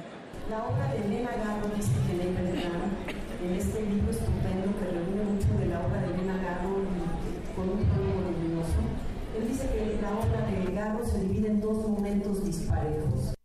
el de los años 50 y 60 y el de los 80 y 90. El primero más poderoso y fresco, el segundo de todos modos inquietante por la prolongación de sus temas y propuestas en el manejo del tiempo y el espacio. A Elena Garro, eso lo sabemos todos, se le dejó de leer. ¿Por qué no estuvo en la agenda, yo me pregunto, ¿por qué no estuvo en la agenda de las lecturas en la preparatoria los recuerdos del porvenir, por ejemplo, a la par que Pedro Páramo, los de abajo y el águila y la serpiente? ¿Por qué no se podía mirar la historia de México, el tiempo cristero, de una manera literaria audaz, por el manejo de planos y tiempos, donde la voz narrativa es la, de, la del pueblo, Ixtlán, y donde las protagonistas son mujeres memorables como Julia e Isabel. ¿No podríamos decir que los cuentistas mexicanos venimos de la culpa es de los tlaxcaltecas, de Elena Garro? ¿O habrá que acotar la frase y decir que las cuentistas mexicanas venimos de ese cuento? La obra de Garro habla por sí sola y sea de quien sea la culpa, es tiempo de dialogar con ella. La autora de Los Recuerdos del Porvenir estudió literatura, coreografía y teatro en la UNAM, donde conoció al poeta Octavio Paz, con quien se casó en 1937 y tuvo una hija, Elena Paz Garro. Escuchemos lo que comentó Poniatowska al respecto. Elena Garro nos dio un mundo fantástico. Una constante atraviesa todas las novelas de Elena Garro y esa constante terrible es la del miedo. A lo largo de su vida adulta, ella escribió, empecé a tener miedo cuando me casé. Siempre hubo alguien al acecho. Vivió entre la sospecha y el recelo. Amaba y odiaba en la misma respiración. En la relación amorosa fue siempre la víctima, aunque nadie ha descrito a una amante con la hazaña y el desprecio de Elena Garro. Elena Garro muere el sábado 22 de agosto de 1999 en Cuernavaca, apenas cinco meses después de la muerte de Octavio Paz. Había dicho en voz baja, porque hablaba en voz muy bajita, cuando le comunicaron la muerte del poeta, se me adelantó, él me va a recibir allá arriba, yo lo perdono, sé que él me ha perdonado y espero pronto reunirme con él. La muerte es vivir para siempre. Para Beatriz Espejo, doctora en letras por la UNAM y amiga entrañable de Garro, la esencia de la homenajeada radicaba en la belleza de su expresión verbal y literaria. Escuchemos. Elena Garro, para mí, fue, es yo creo la persona más singular, tal y como lo dijo Elena Poniatosa, que yo he conocido. La conocí siendo yo muy, muy joven. Lo cuento porque es chistosa la anécdota. Le dio por hablarme que ella estaba casada con Octavio Paz y yo la veía con una solo. Tú eras tan hermosa como está diciendo Elena Poniatowska, pero lo que pasa es que hablaba, ¿sabes? Hablaba. Y cuando hablaba se le decía notablemente. Eso es lo que, lo que pasaba. Que era una gente que sabía expresarse de maravilla. Entonces yo la admiraba muchísimo, vestía siempre con sus eh, abrigos de pelo de camello, sus macadas, sus mechas rubias que movía para todos lados. Todos sus personajes son buenos, entre paréntesis. Era una mujer muy contrastante porque era, por un lado, muy católica, creyendo en milagros, creía en San Miguel Arcángel. Muchos de sus personajes le piden a Dios, rezan. Muchos otros son, creen en la brujería. Y ella tenía una alquimia muy especial. Entonces le dio durante una temporada larguísima. Me hablaron a las 10 de la mañana, de la noche, todos los días. Y me contaba puras mentiras. puras mentiras maravillosas. Deyanira, más que una fue un encuentro, un encuentro lleno de recuerdos, un homenaje a una gran mujer, amiga, esposa y sobre todo excelente escritora. Para finalizar, eh, para todos aquellos nuestros amigos que se encuentran en la Ciudad de México, tenemos pases dobles para que se vayan a disfrutar de la FUNAM, el concierto del sábado a las 8 de la noche y el domingo al mediodía, cinco pases para el sábado, cinco pases para el domingo. Llamen al teléfono en cabina 55 36 43 39. Armando Velasco está esperando su llamada. Nos escuchamos mañana. Muchas gracias Tamara, hasta mañana y bueno, pues vamos a continuar. Mientras tanto nosotros aquí desde, desde la Feria Internacional del Libro de Guadalajara hay muchas cosas más que le iremos platicando. Hay varios eventos que todavía tendrán vida eh, hacia la tarde. Tenemos todavía presentaciones de libros, hay estelares, América Latina en específico, también es ciencia, foros encuentros. Vamos ahora con mi compañero Eric Morales, que nos tiene los deportes. Adelante, Eric. Zarpazo RU. Gracias, Deyanira. Nos vamos con la información deportiva, porque con la participación de más de 70 alumnos de la Escuela Nacional Preparatoria, del Colegio de Ciencias y Humanidades, así como de diferentes facultades y escuelas de la UNAM, concluyeron los primeros Juegos Universitarios de Gimnasia Artística. En el evento, que se llevó a cabo en las instalaciones del frontón cerrado de CEU, los atletas auriazules compitieron en salto de caballo, barras asimétricas, viga de equilibrio, anillos y piso, así como el all around y barra fija. Este certamen se realizó bajo el reglamento de la Federación Mexicana de Gimnasia. Y en otra información, el Club Universidad Nacional anunció su primer refuerzo rumbo al torneo Clausura 2017 del fútbol mexicano. Se trata del mediocampista chileno Brian Ravelo, de 22 años, proveniente del Club Santos Laguna. A pesar de su corta edad, ya cuenta con experiencia europea, pues fue parte de los equipos españoles Sevilla, Deportivo La Coruña y Leganés. En el presente torneo, que está por concluir, jugó con los laguneros 952 minutos en los que fue titular en 13 partidos. En más información de fútbol, ayer los Tigres le ganaron 1 por 0 a los Panzas Verdes de León en el inicio de la primera semifinal del torneo Apertura 2016. El gol fue anotado a los 55 minutos por el ariete francés André Pierre Guignac. La serie se resolverá el próximo sábado en el Estadio Universitario de Nuevo León. Por otra parte, esta noche, en la otra semifinal, los Rayos del Necaxa recibirán en el Estadio Victoria a las Águilas del América en el juego de ida de esta serie. El juego comenzará a las 21 horas y el árbitro será Jorge Isaac Rojas. Ahora nos vamos con el fútbol americano porque hoy iniciará la semana número 13 de la NFL 2016, cuando los vaqueros de Dallas visiten Minneapolis para enfrentar a los vikingos de Minnesota. El cuadro tejano buscará su décima primera victoria consecutiva y con ello amarrar su boleto a la postemporada. La patada de kickoff comenzará a las 19 horas con 25 minutos. En otros partidos destacados de esta semana 13, este fin de semana se enfrentarán los Gigantes de Nueva York contra los Acereros de Pittsburgh, las Panteras de Carolina contra los Halcones Marinos de Seattle y los Jets de Nueva York recibirán a los Potros de Indianápolis. Finalmente, la Fórmula 1 presentó su calendario de carreras para la temporada 2017. El campeonato abrirá el 26 de marzo con el Gran Premio de Australia y cerrará el 26 de noviembre con el Gran Premio de Abu Dhabi. En tanto, el Gran Premio de México será el 29 de octubre, mientras que la sorpresa fue la exclusión del Gran Prix alemán. De Yanira, hasta aquí la información deportiva. Nos escuchamos el día de mañana. Claro que sí, Eric, muchísimas gracias. Y bueno, continuamos aquí transmitiendo. Y ayer también se llevó a cabo una presentación Los Demonios de Cervantes, el autor Ignacio Padilla, y bueno, presentaron en su nombre Pedro Ángel Palou y María Stupen, muy interesante y además, bueno, también muy, muy lleno este lugar donde se presentó. Y bueno, voy ahora con mi compañera eh, Ruth Salazar porque nos tiene información acerca de un homenaje un homenaje muy merecido a Ignacio Padilla. Fue por Jorge Volpi, Rosa Beltrán y Pedro Ángel Palou. Ruth Salazar, cuéntanos, muy buenas tardes, bienvenida. Así es, Deyanira, buenas tardes, gracias. Ayer miércoles, en una ceremonia plasmada de emoción y melancolía, la FIL rindió un homenaje al escritor, narrador y ensayista Ignacio Padilla, recientemente fallecido.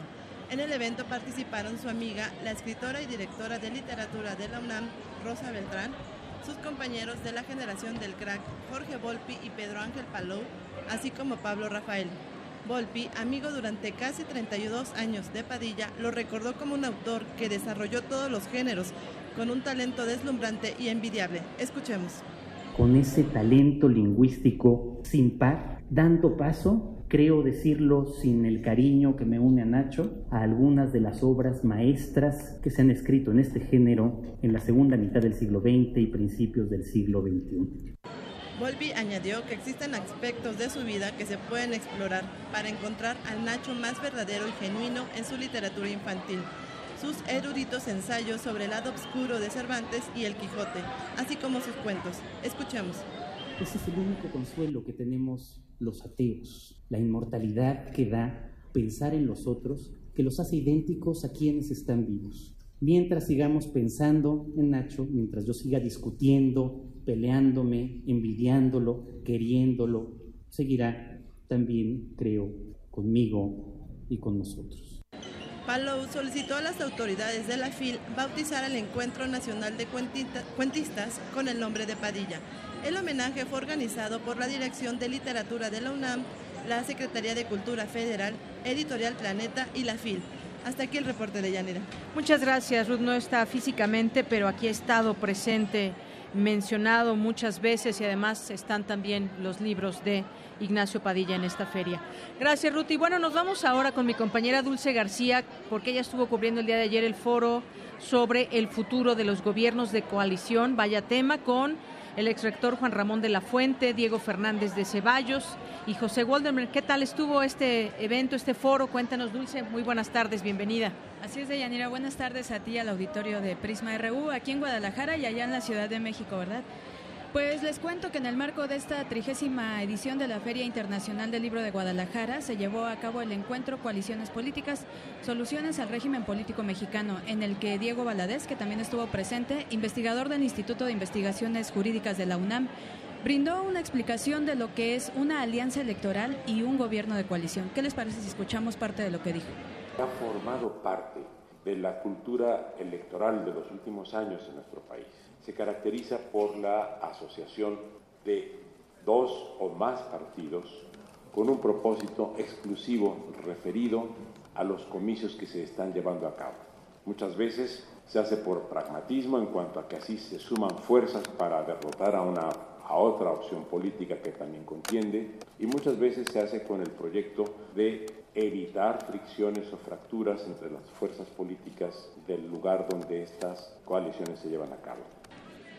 También estuvo presente ahí José Woldenberg, quien recordemos que eh, estuvo al frente del Instituto Federal Electoral y habló de la pertinencia de un gobierno que conjugue las diferentes expresiones políticas de México. Así lo dijo. Entro al tema. Yo diría que hay tres tipos de coaliciones, no dos, en la misma línea que Diego Valadez. En nuestro caso, en México, las coaliciones electorales las hemos visto desde hace muchos años. No hay un solo partido político en México que en algún momento no haya forjado una coalición de carácter electoral. Y eso tiene dos caras. Es por un lado se requiere una buena dosis de pragmatismo para hacer una coalición. Entonces, esa vía, la de las coaliciones electorales, ha estado abierto en nuestro país pues prácticamente desde siempre. Y bueno, en su oportunidad, el político Diego Fernández de Ceballos dijo que las coaliciones electorales suponen un clamor de la sociedad para que los políticos se pongan de acuerdo y hagan lo que tienen que hacer. Así lo dijo. Parece que hay un clamor de la sociedad de arréglense, entiéndanse, pónganse de acuerdo y trabajen bien por el país. Pero hace muchos años, cuando ese partido hegemónico estaba, cuando empezaban otros grupos a abrirse paso, entre ellos Acción Nacional, era un crimen acercarse al grupo dominante. Era punto menos que traición hasta el diálogo con los contrarios. Es el reporte de Yanira. Buenas tardes. Gracias, Dulce. Muy buenas tardes. Y bueno, seguiremos escuchando más adelante otros reportes y todavía el día de mañana que estaremos aquí. Muchas gracias. Claro que sí, con mucho gusto. Bueno, pues vámonos ahora con la información nacional. El gobernador del Banco de México dejará su cargo el primero de julio de 2017. El gobernador del Banco de México, Agustín Carstens, dejará su cargo para ocupar la gerencia general del Banco de Pagos Internacionales. A partir de octubre de ese año, confirmó hoy la entidad mexicana a través de un comunicado. Carstens sustituirá al actual gerente general eh, Jaime Caruana y se convertirá en el primer banquero central de una economía emergente en ocupar esta posición, es lo que dio a conocer el Banco de México. Y bueno, también en otros temas, ayer le adelantábamos que eh, tres gobernadores tomarían protesta el día de hoy. De madrugada lo hizo Alejandro Murat del PRI allá en Oaxaca, rindió protesta como gobernador del estado de Oaxaca. En la madrugada de hoy en las instalaciones de la Corporación Oaxaqueña de Radio y Televisión, que fue habilitada como recinto oficial para la toma de protesta de ley. Se había pensado en un primer momento hacerlo en un recinto mucho más grande, se canceló y bueno, hubo un quórum de 34 o 42 legisladores. El ahora gobernador estuvo acompañado del presidente nacional del Partido Revolucionario Institucional, Enrique Ochoa Reza, y los gobernadores de Campeche, eh, de Yucatán, además de los exgobernadores Eladio Ramírez López y José Murat Casaf, bueno, pues su, su papá. Vamos también eh, en el caso de Veracruz, también hubo ya esta toma de protesta con Miguel Ángel Yunes. Ayer comentábamos y hemos venido platicando durante todo este tiempo lo que está pasando allá en Veracruz en cuanto al tema de los dineros, en cuanto al tema del presupuesto. Se recuperaron unos cientos de millones, pero no es, no es lo suficiente y para todas las necesidades y los gastos que se tienen ya contemplados para la vida eh, normal de Veracruz. Bueno, en otro tema, me voy ahora a otro tema, el secretario de Hacienda y Crédito Público, José Antonio Mid Curibreña, aseveró que el pacto de los países productores de petróleo para reducir su plataforma de extracción beneficiará a México al generar un entorno de mejores precios e informó que el monto de las coberturas de precios del crudo contrastadas el año pasado se cobrará antes de que culmine este 2016. Es que la Organización de Países Exportadores de Petróleo acordó recortar su producción en un millón doscientos mil barriles diarios para una producción total de 32 millones quinientos mil toneladas. En otras cosas, el Pleno del Senado aprobó con 62 votos a favor, 13 en contra y cero abstenciones que la seguridad de puertos, capitanías de puerto, aguas nacionales y la vigilancia de las embarcaciones sea responsabilidad exclusiva de la Secretaría de Marina y ya no esté compartida con la Secretaría de Comunicaciones y Transportes, algo que ya se había platicado, pero que ya ahora está aprobado. Y hoy se publica una nota que tiene que ver con este sexenio. ¿Cuántos muertos van en este sexenio? Van 28 mil muertos por el narco. Lo da a conocer además la PGR. En el sexenio van más de 28 mil homicidios presuntamente vinculados a la delincuencia organizada, según un informe del área de inteligencia de la Procuraduría General de la República un eh, documento que obtuvo el diario Milenio, del cual tomamos esta información. Este documento, elaborado por el Centro Nacional de Planeación, Análisis e Información, arroja por primera vez una estadística de este tipo en la actual administración y tiene una fecha de corte a junio de este año. Solo en el bienio 2014-2015 se detectaron 15 municipios con las tasas de mayor incidencia, en los que 84.8% de los casos fueron clasificados por las autoridades como ejecuciones. Y en otro tema, ya vienen las vacaciones de diciembre, vamos a ir cerrando el año. Caminos y Puentes Federales dio a conocer que desde ayer incrementó las tarifas de los diferentes tramos de las de las autopistas que administra. Este organismo de la Secretaría de Comunicaciones y Transportes publicó en su sitio los ajustes al peaje caseta por caseta y de acuerdo con funcionarios de Capufe el incremento de entre, fue entre 8 y 9% en promedio. Así, la tarifa, por ejemplo, en la caseta de Tlalpan de la autopista México-Cuernavaca pasó de 70 a 74 pesos, aunque se mantiene un descuento de 25% como apoyo a Guerrero, luego de los daños causados por los anteriores huracanes. En general, el costo del tramo directo Cuernavaca-Acapulco pasó de 300 a 324 pesos, lo que implica un aumento de 8%. También en la autopista México-Querétaro, en la plaza de cobro de Tepotzotlán, la tarifa pasó de 70 a 74 pesos. Y bueno, decía yo, ya vienen vacaciones y ya se van a encontrar estos aumentos. Suben las casetas previo a las vacaciones. Y también al principio comentábamos de este bono que se dan, o megabono que se dan los diputados eh, por el fin de año y se alistan ya para recibir a partir de este mes, de diciembre, en sus cuentas bancarias una bolsa de más de 419.6 millones de pesos como parte del aguinaldo, dieta mensual y apoyos legislativos, haciendo un total por cada diputado de 718 mil pesos. Pues, ¿cómo la ve? Eh, si gusta, puede opinar con nosotros a través de las redes sociales, en arroba PrismaRU, en nuestro Facebook, en PrismaRU. Y me voy ahora con mi compañero Antonio Quijano. Eh, nos tiene información de el, encuentro que se está llevando a cabo entre alcaldes, el C40. Cuéntanos, Toño, qué se ha dicho, qué está pasando en ese, en ese lugar donde se reúnen alcaldes de varias partes del mundo y, bueno, pues aquí de México. Cuéntanos, Toño, muy buenas tardes. ¿Qué tal, Deyanira? Buenas tardes a ti al auditorio de Prisma RU. Más de 70 alcaldes de las ciudades más importantes del mundo se reúnen en la Ciudad de México para intercambiar experiencias y sumar esfuerzos con la finalidad de mitigar los efectos del cambio climático y reducir los gases de efecto invernadero. Se trata de la reunión de los alcaldes del C40, Eduardo Páez, presidente del grupo y jefe de gobierno de Río de Janeiro, dijo que en los últimos dos años el papel de las grandes metrópolis ha sido determinante en la implementación de medidas para reducir los efectos del calentamiento global. Todos nosotros, ciudades y seres humanos, podemos tratar de reducir estas emisiones en 3 gigatones para el año 2050. Nosotros estamos trabajando en entornos en donde estamos viendo los efectos del cambio, con tormentas, con sequías, y nosotros podemos dar una respuesta inmediata. Tenemos una responsabilidad y tenemos el poder de cambiar el entorno y de poder asegurar un futuro mejor para nuestros ciudadanos. No podemos mirar hacia otro lado, no podemos retrasar el esfuerzo. Nosotros tenemos el reto mayor frente a nosotros. Por su parte, Miguel Ángel Mancera, jefe de gobierno de la Ciudad de México, destacó la importancia del encuentro a un año del Acuerdo de París. Dijo que se deben implementar nuevas políticas ante los desafíos que impone esta problemática.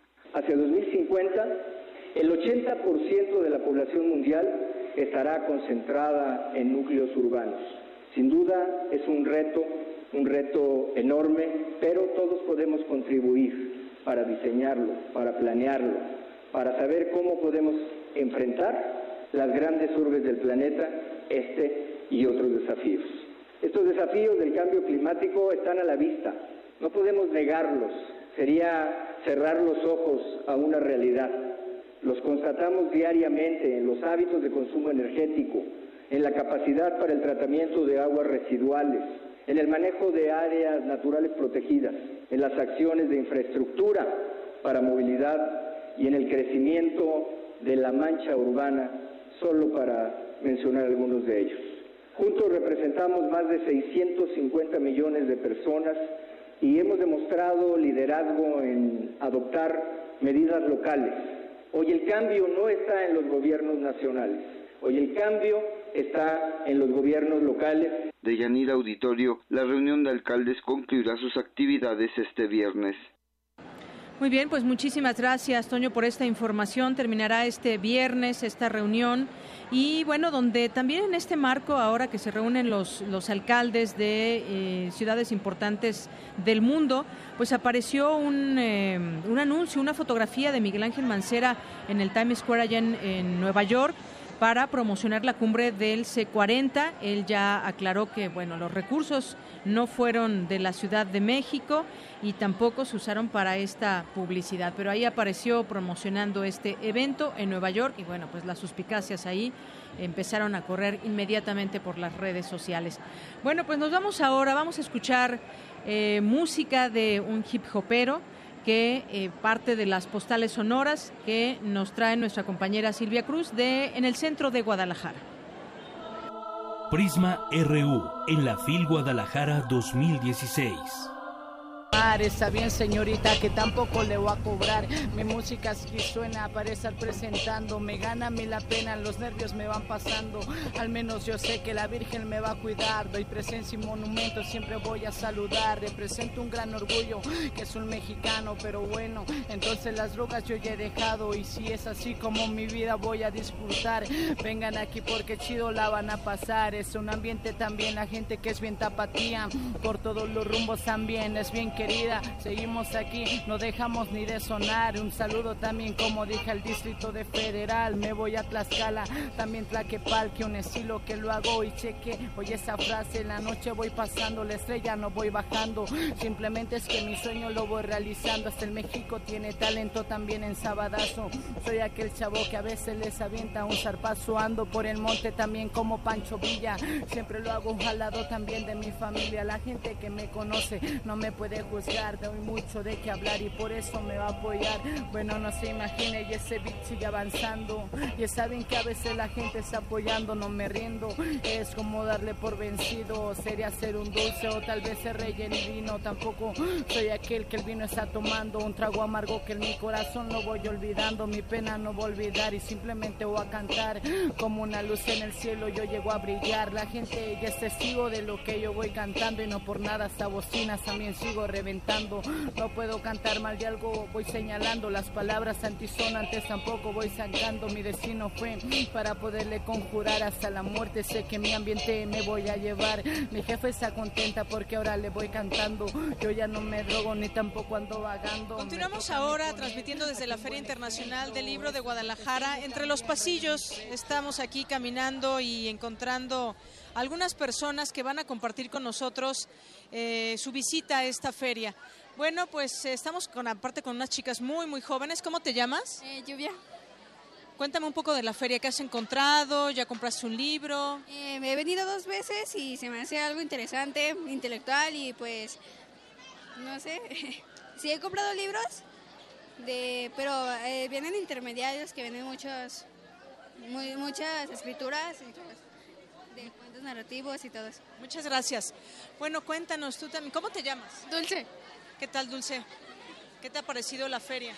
Ah, pues muy bien. Sí, me la he pasado bien. ¿Has comprado algún libro? ¿Tienes en mente alguno? Sí. ¿Cuál? El de Yuya. Muy bien. Bueno, muchas gracias. Bueno, seguimos aquí transmitiendo y viendo pasar mucha gente que se da cita para comprar algún libro o simplemente también para estar de curiosos en los distintos estantes, porque son muchos, y las distintas áreas que se encuentran aquí. Vamos a platicar con alguien más, aquí unos jóvenes que nos visitan. ¿Qué tal? ¿Cómo te llamas? Mariana. Mariana, ¿de dónde visitas la feria? De Guadalajara. De aquí de Guadalajara. Cuéntanos qué te ha parecido. Pues muy bien, siempre vengo todos los años y me gusta mucho venir. En ese momento, en este día, ¿ya has comprado algún libro? ¿Vienes a buscar alguno en especial? Eh, no, mm, vine a Mil Jóvenes con eh, Benito Taibo. Muy bien, ¿y qué te pareció? Muy bien, creo que es mi autor favorito. Sí. Qué bueno, pues muchas gracias. Y nos encontramos aquí con... David, David Ramírez. ¿Qué tal, David? ¿Qué te ha parecido la feria? Pues interesante, este año también vine junto con Mariana a Mi Jóvenes con Benito Taibo y me ha parecido interesante y creo que pues es bonito esto de leerlo. ¿no? Muy bien. ¿Y qué te pareció el encuentro de Benito Taibo con jóvenes? Porque además Benito Taibo trabaja en Radio UNAM también, tiene su programa, espero que lo escuchen también por internet, porque aquí hasta acá no llega la señal. Pero cuéntanos qué te pareció este encuentro. Pues para mí fue algo muy emocionante porque sus libros fueron algo que me gustó mucho y verlo en persona fue algo muy, muy satisfactorio para mí. Eh, fue muy emocionante, de verdad, que casi llegaba a llorar. Pero me pareció una experiencia pues padre en lo general. Pues muchas gracias, jóvenes, y que disfruten la feria. Bueno, y aquí también vamos a estar regalando algunas playeras de Radio UNAM, algunos, eh, algunas plumas y algunos recuerdos para que también nos sintonicen y conozcan Radio UNAM. Aquí estamos con Javier. Javier, ¿cuántos años tienes, Javier? 14. 14. Cuéntame qué te ha parecido la feria, desde qué hora llegaste, ya compraste algún libro. Llegamos aquí desde las 10. Eh, me ha parecido muy interesante el hecho de que esto sea muy grande y tenga mucha variedad de libros y todo esto. Y pues es todo. Muy bien, muchísimas gracias. Y bueno, aquí también nos encontramos con Carlos Maroto a sus órdenes. Carlos, cuéntenos cómo ha estado, cómo se ha sentido en esta feria. ¿Ya compró algún libro? ¿Ya entró a alguna conferencia? Desafortunadamente el libro que buscaba no lo trajeron, es de un autor Prem Dayal, que me parece que es raro que no lo hayan tenido, pero bueno, no, no quita que es una gran feria, que está muy bien montada. Yo vengo cuando menos dos veces cada que puedo a la feria, al menos dos años. Vengo de la Ciudad de México y bueno, pues me gusta mucho estar aquí. Hoy ¿Viene expresamente a la feria? Vengo, sí, tomo el tiempo para venir a la, a la feria y entrar a algunas conferencias que son lo que me parece a mí más interesante. Sí, es que son muchas, el, el programa es muy grande.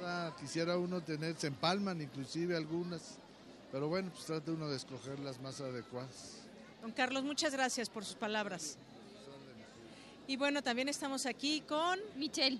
¿Qué tal, Michelle? ¿Cómo estás? Muy bien, gracias. Cuéntame qué te ha parecido la feria, desde qué hora llegaste, vienes por algún libro en especial o simplemente vienes a pasearte y a regodearte entre los pasillos. Um, llegué hace como una hora u hora y media, me parece muy interesante. Normalmente vengo cada año, pero bueno, el año pasado no pude venir. Uh, venía a buscar la editorial de bolsillo por unos libros, pero no la encontré pero me parece muy interesante que hagan esta feria. Hay muchas áreas, ya con, tuviste oportunidad de conocer las distintas áreas, la internacional, América Latina, el área de niños, de jóvenes. Sí, casi, casi todas hemos visto. Yo creo que vamos a volver otro día a ver con más calma. Muy bien, muchas gracias. ¿Eres de aquí de Guadalajara? Sí, sí, de aquí soy. Muy bien. Muchas gracias, Michelle. Bueno, pues mientras tanto nosotros seguimos y seguiremos durante todo el día porque a veces estamos bastante tiempo que se nos pasa como agua entre los tantos y tantos pasillos que hay y entre toda esta oferta. Mire, aquí caminando entre los pasillos nos podemos encontrar a distintos personajes, escritores que vienen, dan sus ponencias, pero luego se dan el tiempo de caminar entre los pasillos. Ayer podíamos ver, por ejemplo, a Elena Poniatowska, que eh, dio a conocer, eh, presentó uno de sus libros y bueno, además de que fue una plática muy rica, llena de experiencias y muchas cosas, bueno, ya se nos fue porque hoy también estaba por aquí Elena Poniatowska, queríamos alcanzarla, pero bueno, no corrimos con tanta suerte el día de hoy. Bueno, también estuvimos ayer en una eh, presentación de eh, la visión de los vencidos de Miguel León Portilla, donde pues él platicaba lo, lo, importante de esta obra y sobre todo dijo, pues sí, nos tardamos quizás un poco, luego de casi seis décadas de haberse publicado este libro, y estuvo ahí platicando con algunos de los, de los presentes que hacían pues algunas preguntas sobre justamente este libro, la introducción que se dio a él, un libro que pues... Eh, además, decían, ayer dieron un dato interesante, ha sido el más vendido de las, de las publicaciones que ha tenido la UNAM. Y ahora me encuentro aquí con... Mi nombre es Javier Humberto Torres Asensio. ¿Qué tal, don Javier? Bueno, pues veo que ya compró algunas cosas. Cuéntenos de los libros y qué le ha parecido esta feria.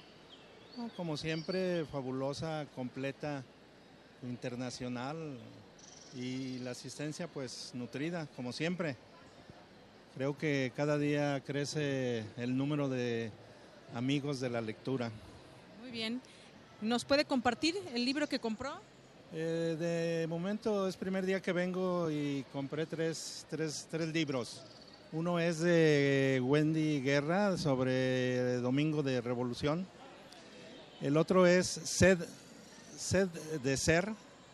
Me lo encontré así como perdido pero está interesante. Y el otro es de, Silvia Oviedo o algo así, sobre las eh, emociones tóxicas, cómo hay que deshacerse de, desde tu infancia de tantas emociones que transforman tu vida y que norman tu conducta eh, actual. Sí, es que muchas veces uno viene por algún libro en especial, pero se encuentra tantos títulos que uno decide comprar también otros libros. Sí, por ejemplo, venía por el laberinto de los espíritus y me encontré con otro de, él que es de los primeros y la verdad este, voy a pensar cuál de los dos, eh, por cuál de los dos empiezo. Parece que el laberinto de los espíritus es como el cierre de, una triada de novelas y, el otro como que es el principio. Pero pues voy a pensar a ver cuál de, con cuál de los dos me voy. Muy bien, pues muchas gracias por compartirnos su visita aquí en la feria. Gracias. Bien, pues bueno, vamos a, a regresar con nuestra producción aquí en Radio UNAM.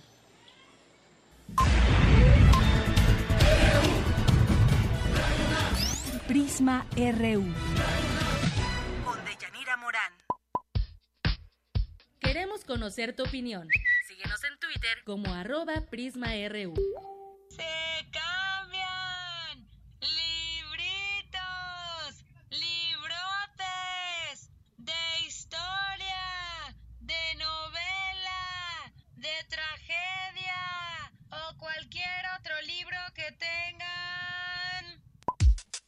Para nosotros, tu opinión es muy importante. Síguenos en Facebook como Prisma RU. Prisma RU en la FIL Guadalajara 2016. Continuamos aquí en Prisma RU, transmitiendo desde la Feria Internacional del Libro de Guadalajara.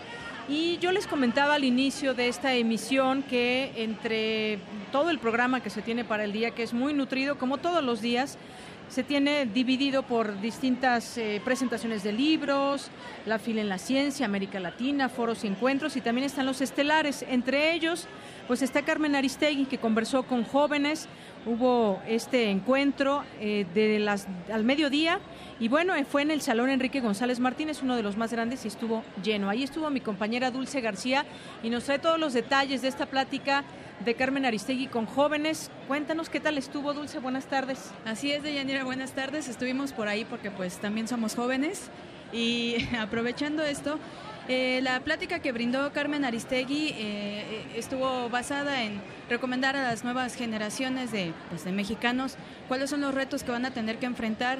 Pues resultado, según dijo ella, de malos gobiernos, de impunidad y de corrupción. Mejor escuchemos sus palabras. Tienen que empezar a asomarse lo que les estamos dejando en momentos como los que hoy vive nuestro país. Tienen que empezar a entender de qué está hecho México, qué cosas han ocurrido en los últimos años, en las últimas décadas, eh, para tener fenómenos que de pronto no son fáciles de comprender, ni para los jóvenes ni para los adultos. Deyanira Aristegui también advirtió a los jóvenes acerca de las dificultades que desde hace 10 años ha dejado la guerra contra el narcotráfico, según expresó la periodista, aquí parte de sus palabras también. Decidido por el hoy expresidente Felipe Calderón y que le dio un giro al país hacia una ruta realmente desastrosa en términos de derechos humanos, en términos de violencia y en términos de algo que no solo no ha parado, sino que sigue incrementándose. ¿Cómo vive hoy en México un joven lo que ocurre todo el tiempo, todos los días, desde hace demasiados años? Una espiral de violencia demasiado prolongada, impune en lo que corresponde a los delitos, asesinatos y desapariciones forzadas prácticamente en un 100%, pues también les cuento que Carmen Aristegui puso como ejemplo el caso de los 43 normalistas desaparecidos de Ayotzinapa para recomendar a los jóvenes asistentes a este encuentro que se informen sobre los acontecimientos de nuestro país para que así logren aprender, analizar y, y defender sus derechos. Es el reporte de Yanina. Muchas gracias, Dulce. Eh, sobre todo, pues esta reflexión que deja. ¿Qué les, ¿Qué les dejamos a los jóvenes? ¿De qué está hecho México con todo lo que estamos viviendo? Le preguntaban por ahí, tuve oportunidad de entrar algunos minutos. Le preguntaban, pues, acerca del caso, por ejemplo, de los gobernadores de Veracruz, de. Eh, de Quintana Roo, por ejemplo, lo que han dejado y qué, está replantearnos todo esto y sobre todo también, pues como ella, como ella lo es, una periodista que ha ha, desvelado muchos, de, muchos temas importantes que pues han sido incómodos en su momento, muy incómodos para, para el gobierno. Digo, no por nada está fuera del aire, es una voz que, que sin duda hace falta, hay que decirlo, y creo que así se lo hicieron, se lo hicieron ver también muchos de los asistentes que le preguntan que cuánto regresa y bueno, pues sin duda una voz, insisto, que hace, que hace falta en el escenario del periodismo. Así es, Deyanira, hay que decir también que este auditorio que estuvo repleto, los jóvenes completamente atentos, eso quiere decir que sí les interesan los problemas que están pasando en el país, ¿no? Así es. Bueno, Dulce, muchísimas gracias y seguiremos escuchándote en otros reportes. Todavía estaremos transmitiendo desde aquí. El día, pues todavía faltan bastantes horas y hay mucho, muchas coberturas que hacer. Así es, Deyanira. Buenas gracias. Buenas tardes. Y bueno, pues continuamos. Yo quiero decirles también, recomendarles para las personas que nos estén siguiendo a través de, a través de internet, en www.radionam.unam.mx, algunos de los eventos que se llevarán a cabo el día de hoy. Por ejemplo, tenemos este que ya fue de Carmen Aristegui, que le acabamos de platicar.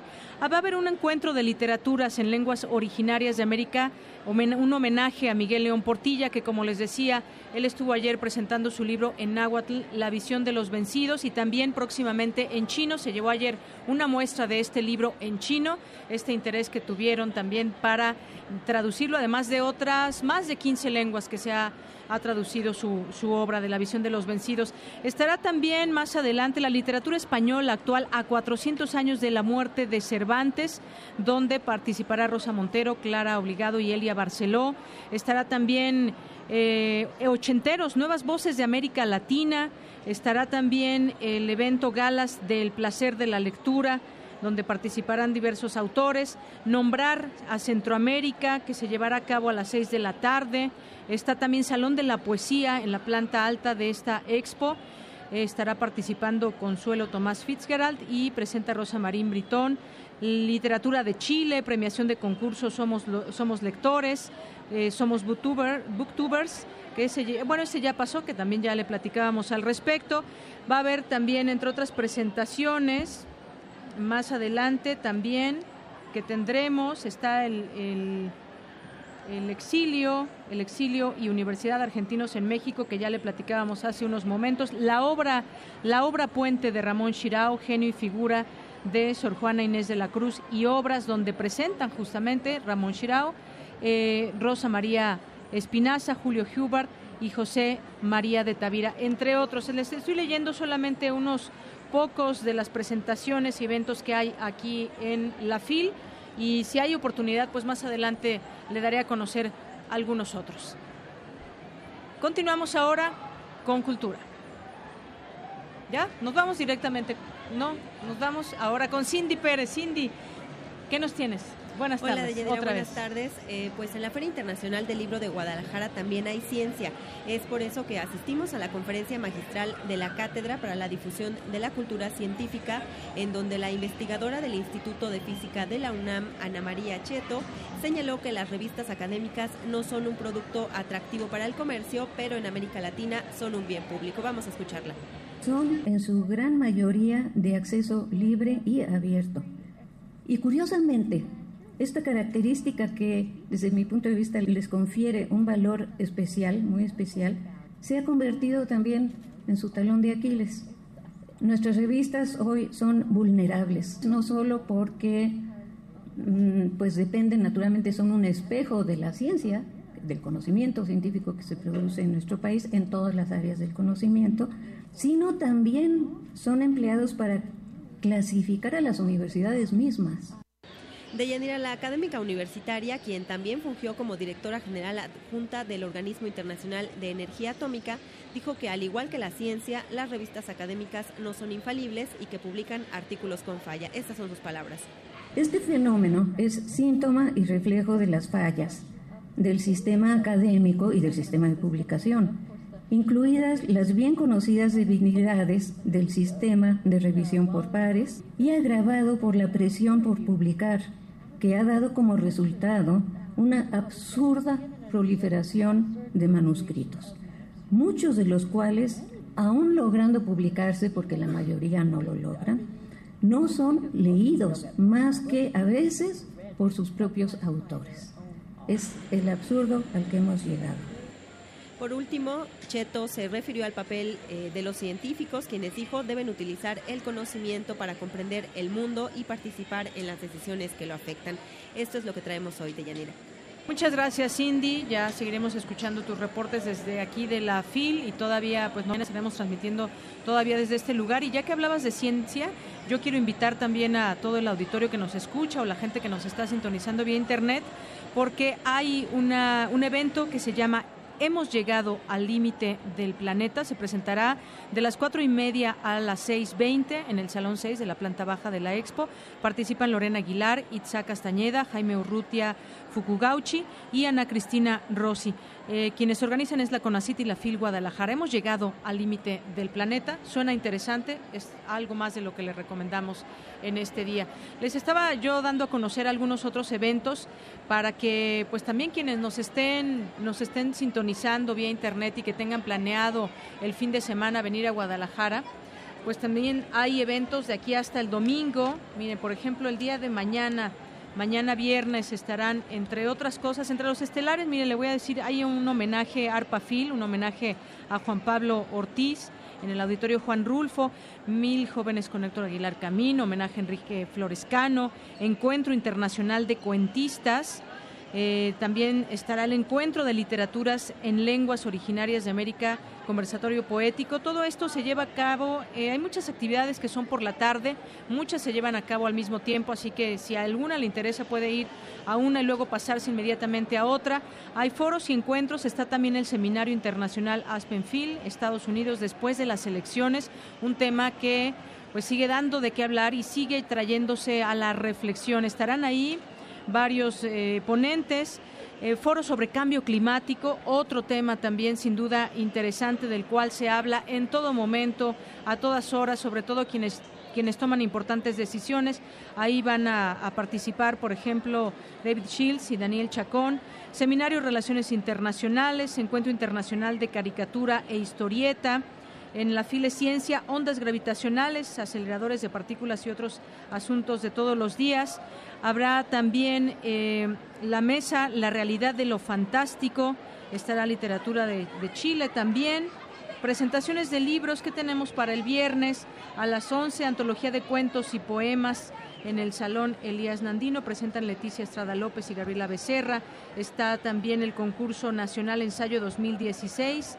Está también la conferencia magistral Democracia, Gobernanza y Gobernabilidad que presenta el autor Luis Aguilar, entre otras cosas que, que también habrá.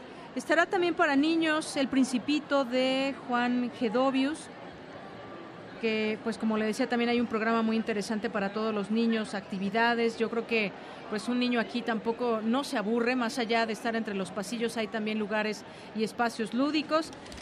Ya estaremos comentando con usted el día de mañana. Deseo que nos resta también todavía varias horas de aquí hasta las 9 de la noche, donde aquí se siguen concentrando pues muchas presentaciones, pero sobre todo yo creo que lo más importante es ese, ese paseo, y lo voy a decir así, ese paseo que podemos hacer por los distintos pasillos y cómo están organizados. Ahí, pese a que está lleno, pese a que está llena aquí la, la expo donde se lleva a cabo la feria, podemos y tenemos la oportunidad de tener espacios también de descanso entre tanta caminata, pero sobre todo también descansar en los propios, en los propios eh, en los propios stands de diferentes editoriales. Ayer le dábamos un poco también la numerología de cuántas, cuántas editoriales se dan cita aquí, cuántos escritores, cuántas, sobre todo personas que llegan curiosas de muchas partes de, del país y también del mundo que se dan cita en esta feria. Hace rato que platicábamos con algunas personas eh, en, pues aquí al lado de donde nos encontramos transmitiendo Prisma RU, nos decían, bueno, yo vengo a buscar eh, tal libro, pero no lo encontré y me llevo otro. Los títulos que se ofrecen son de verdad muy variados, autores que seguramente ustedes ya conocen que son sus favoritos, pero también la posibilidad que se nos da de encontrar algo que quizás no estábamos buscando o de alguna manera lo buscábamos, pero que el título nos jala, que el autor nos eh, da la oportunidad también de leer en la contraportada lo que presentan en sus obras. Hay tantos autores que, bueno, sería, sería muy difícil eh, pues leerlos a todos o por lo menos esta oferta que se da. Me refiero a leer a todos estos autores que puedan estar en esta en esta feria que nos podamos encontrar. Pero sin duda yo creo que ese es el mejor paseo el que podemos dar como nosotros ya sea acompañados solos de adentrarnos a toda esta gama de editoriales y de libros que se nos presentan también hay mucha oferta de sello para niños. Yo veo muchos niños, eso me da muchísimo gusto porque desde pequeños, si no se deja, se siembra esa semilla de la lectura, pues difícilmente cuando sean grandes serán, serán lectores. Qué mejor que desde niños. Hay libros de todas las edades. Yo estaba por aquí eh, viendo algunos libros, me decían, estos van de los 6 a los a los 10 años, luego vienen libros juveniles, luego vienen libros que incluso van clasificados por colores, por autores. En fin, yo creo que esa parte que nos toca descubrir a nosotros entre, entre los pasillos, esa nos toca a nosotros. Y ha sido un gusto estar transmitiendo desde esta Feria Internacional del Libro de Guadalajara y sobre todo pues también agradecer a todo este equipo que viene y que cada uno con su esfuerzo hace posible que usted nos sintonice y que le podamos llevar a todos nuestros radioescuchas parte de lo que es esta feria. Sería imposible llevarle todos los detalles, pero pues tratamos de hacer estas coberturas que sean de interés para todos ustedes. Ustedes finalmente son los eh, radioescuchas, son los que importan y bueno, yo quiero agradecer a todo este equipo que se ha desplazado aquí y que como como le comento, el esfuerzo es de todos y estamos aquí transmitiendo. Vámonos ahora, antes, antes de despedirnos, con mi compañera Virginia Sánchez, que nos tiene, nos tiene la información de última hora. Adelante, Vicky, buenas tardes. Hola, Deyanira, esta es la información de último momento. El salario mínimo tendrá un ligero aumento de 9.58%, de 73 pesos con 4 centavos a 80.04 para el próximo año. Apenas un boleto y medio del metro. Al anunciar su renuncia al cargo, el gobernador del Banco de México, Agustín Cartens, dejó en claro que su separación no es por diferencias con el gobierno federal. Tras asumir como gobernador, Miguel Ángel Yunes señaló que se han recuperado para Veracruz bienes ligados con Duarte con valor de 1.250 millones de pesos. Policías y el fiscal de Tlanepantla que fueron acusados de agredir y amenazar a una periodista de un conocido diario fueron separados de sus cargos para efectuar las investigaciones correspondientes magistrados del Tribunal Colegiado en materia penal en la Ciudad de México dieron por terminado el recurso promovido por el exgobernador Javier Duarte para no ser detenido por considerarlo infundado.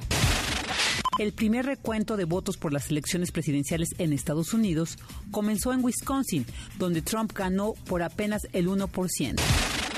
Deyanira, la información al momento. Saludos y regreso a los micrófonos hasta la Perla de Occidente. Muy bien, muchísimas gracias Vicky por esta información. Y bueno, yo tengo aquí el programa, será imposible leérselos también, pero sigan a la FIL a través de sus redes sociales, arroba FIL Guadalajara, en su Facebook FIL GDL y en su página de internet www.fil.com.mx.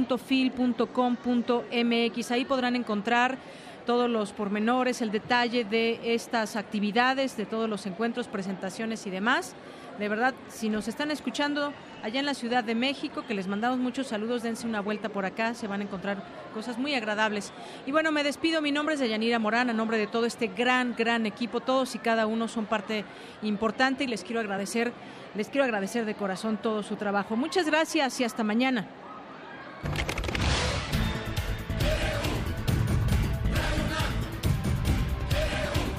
Prisma RU los perfiles del acontecer universitario de México y el mundo en una frecuencia. De lunes a viernes, de una a 3 de la tarde.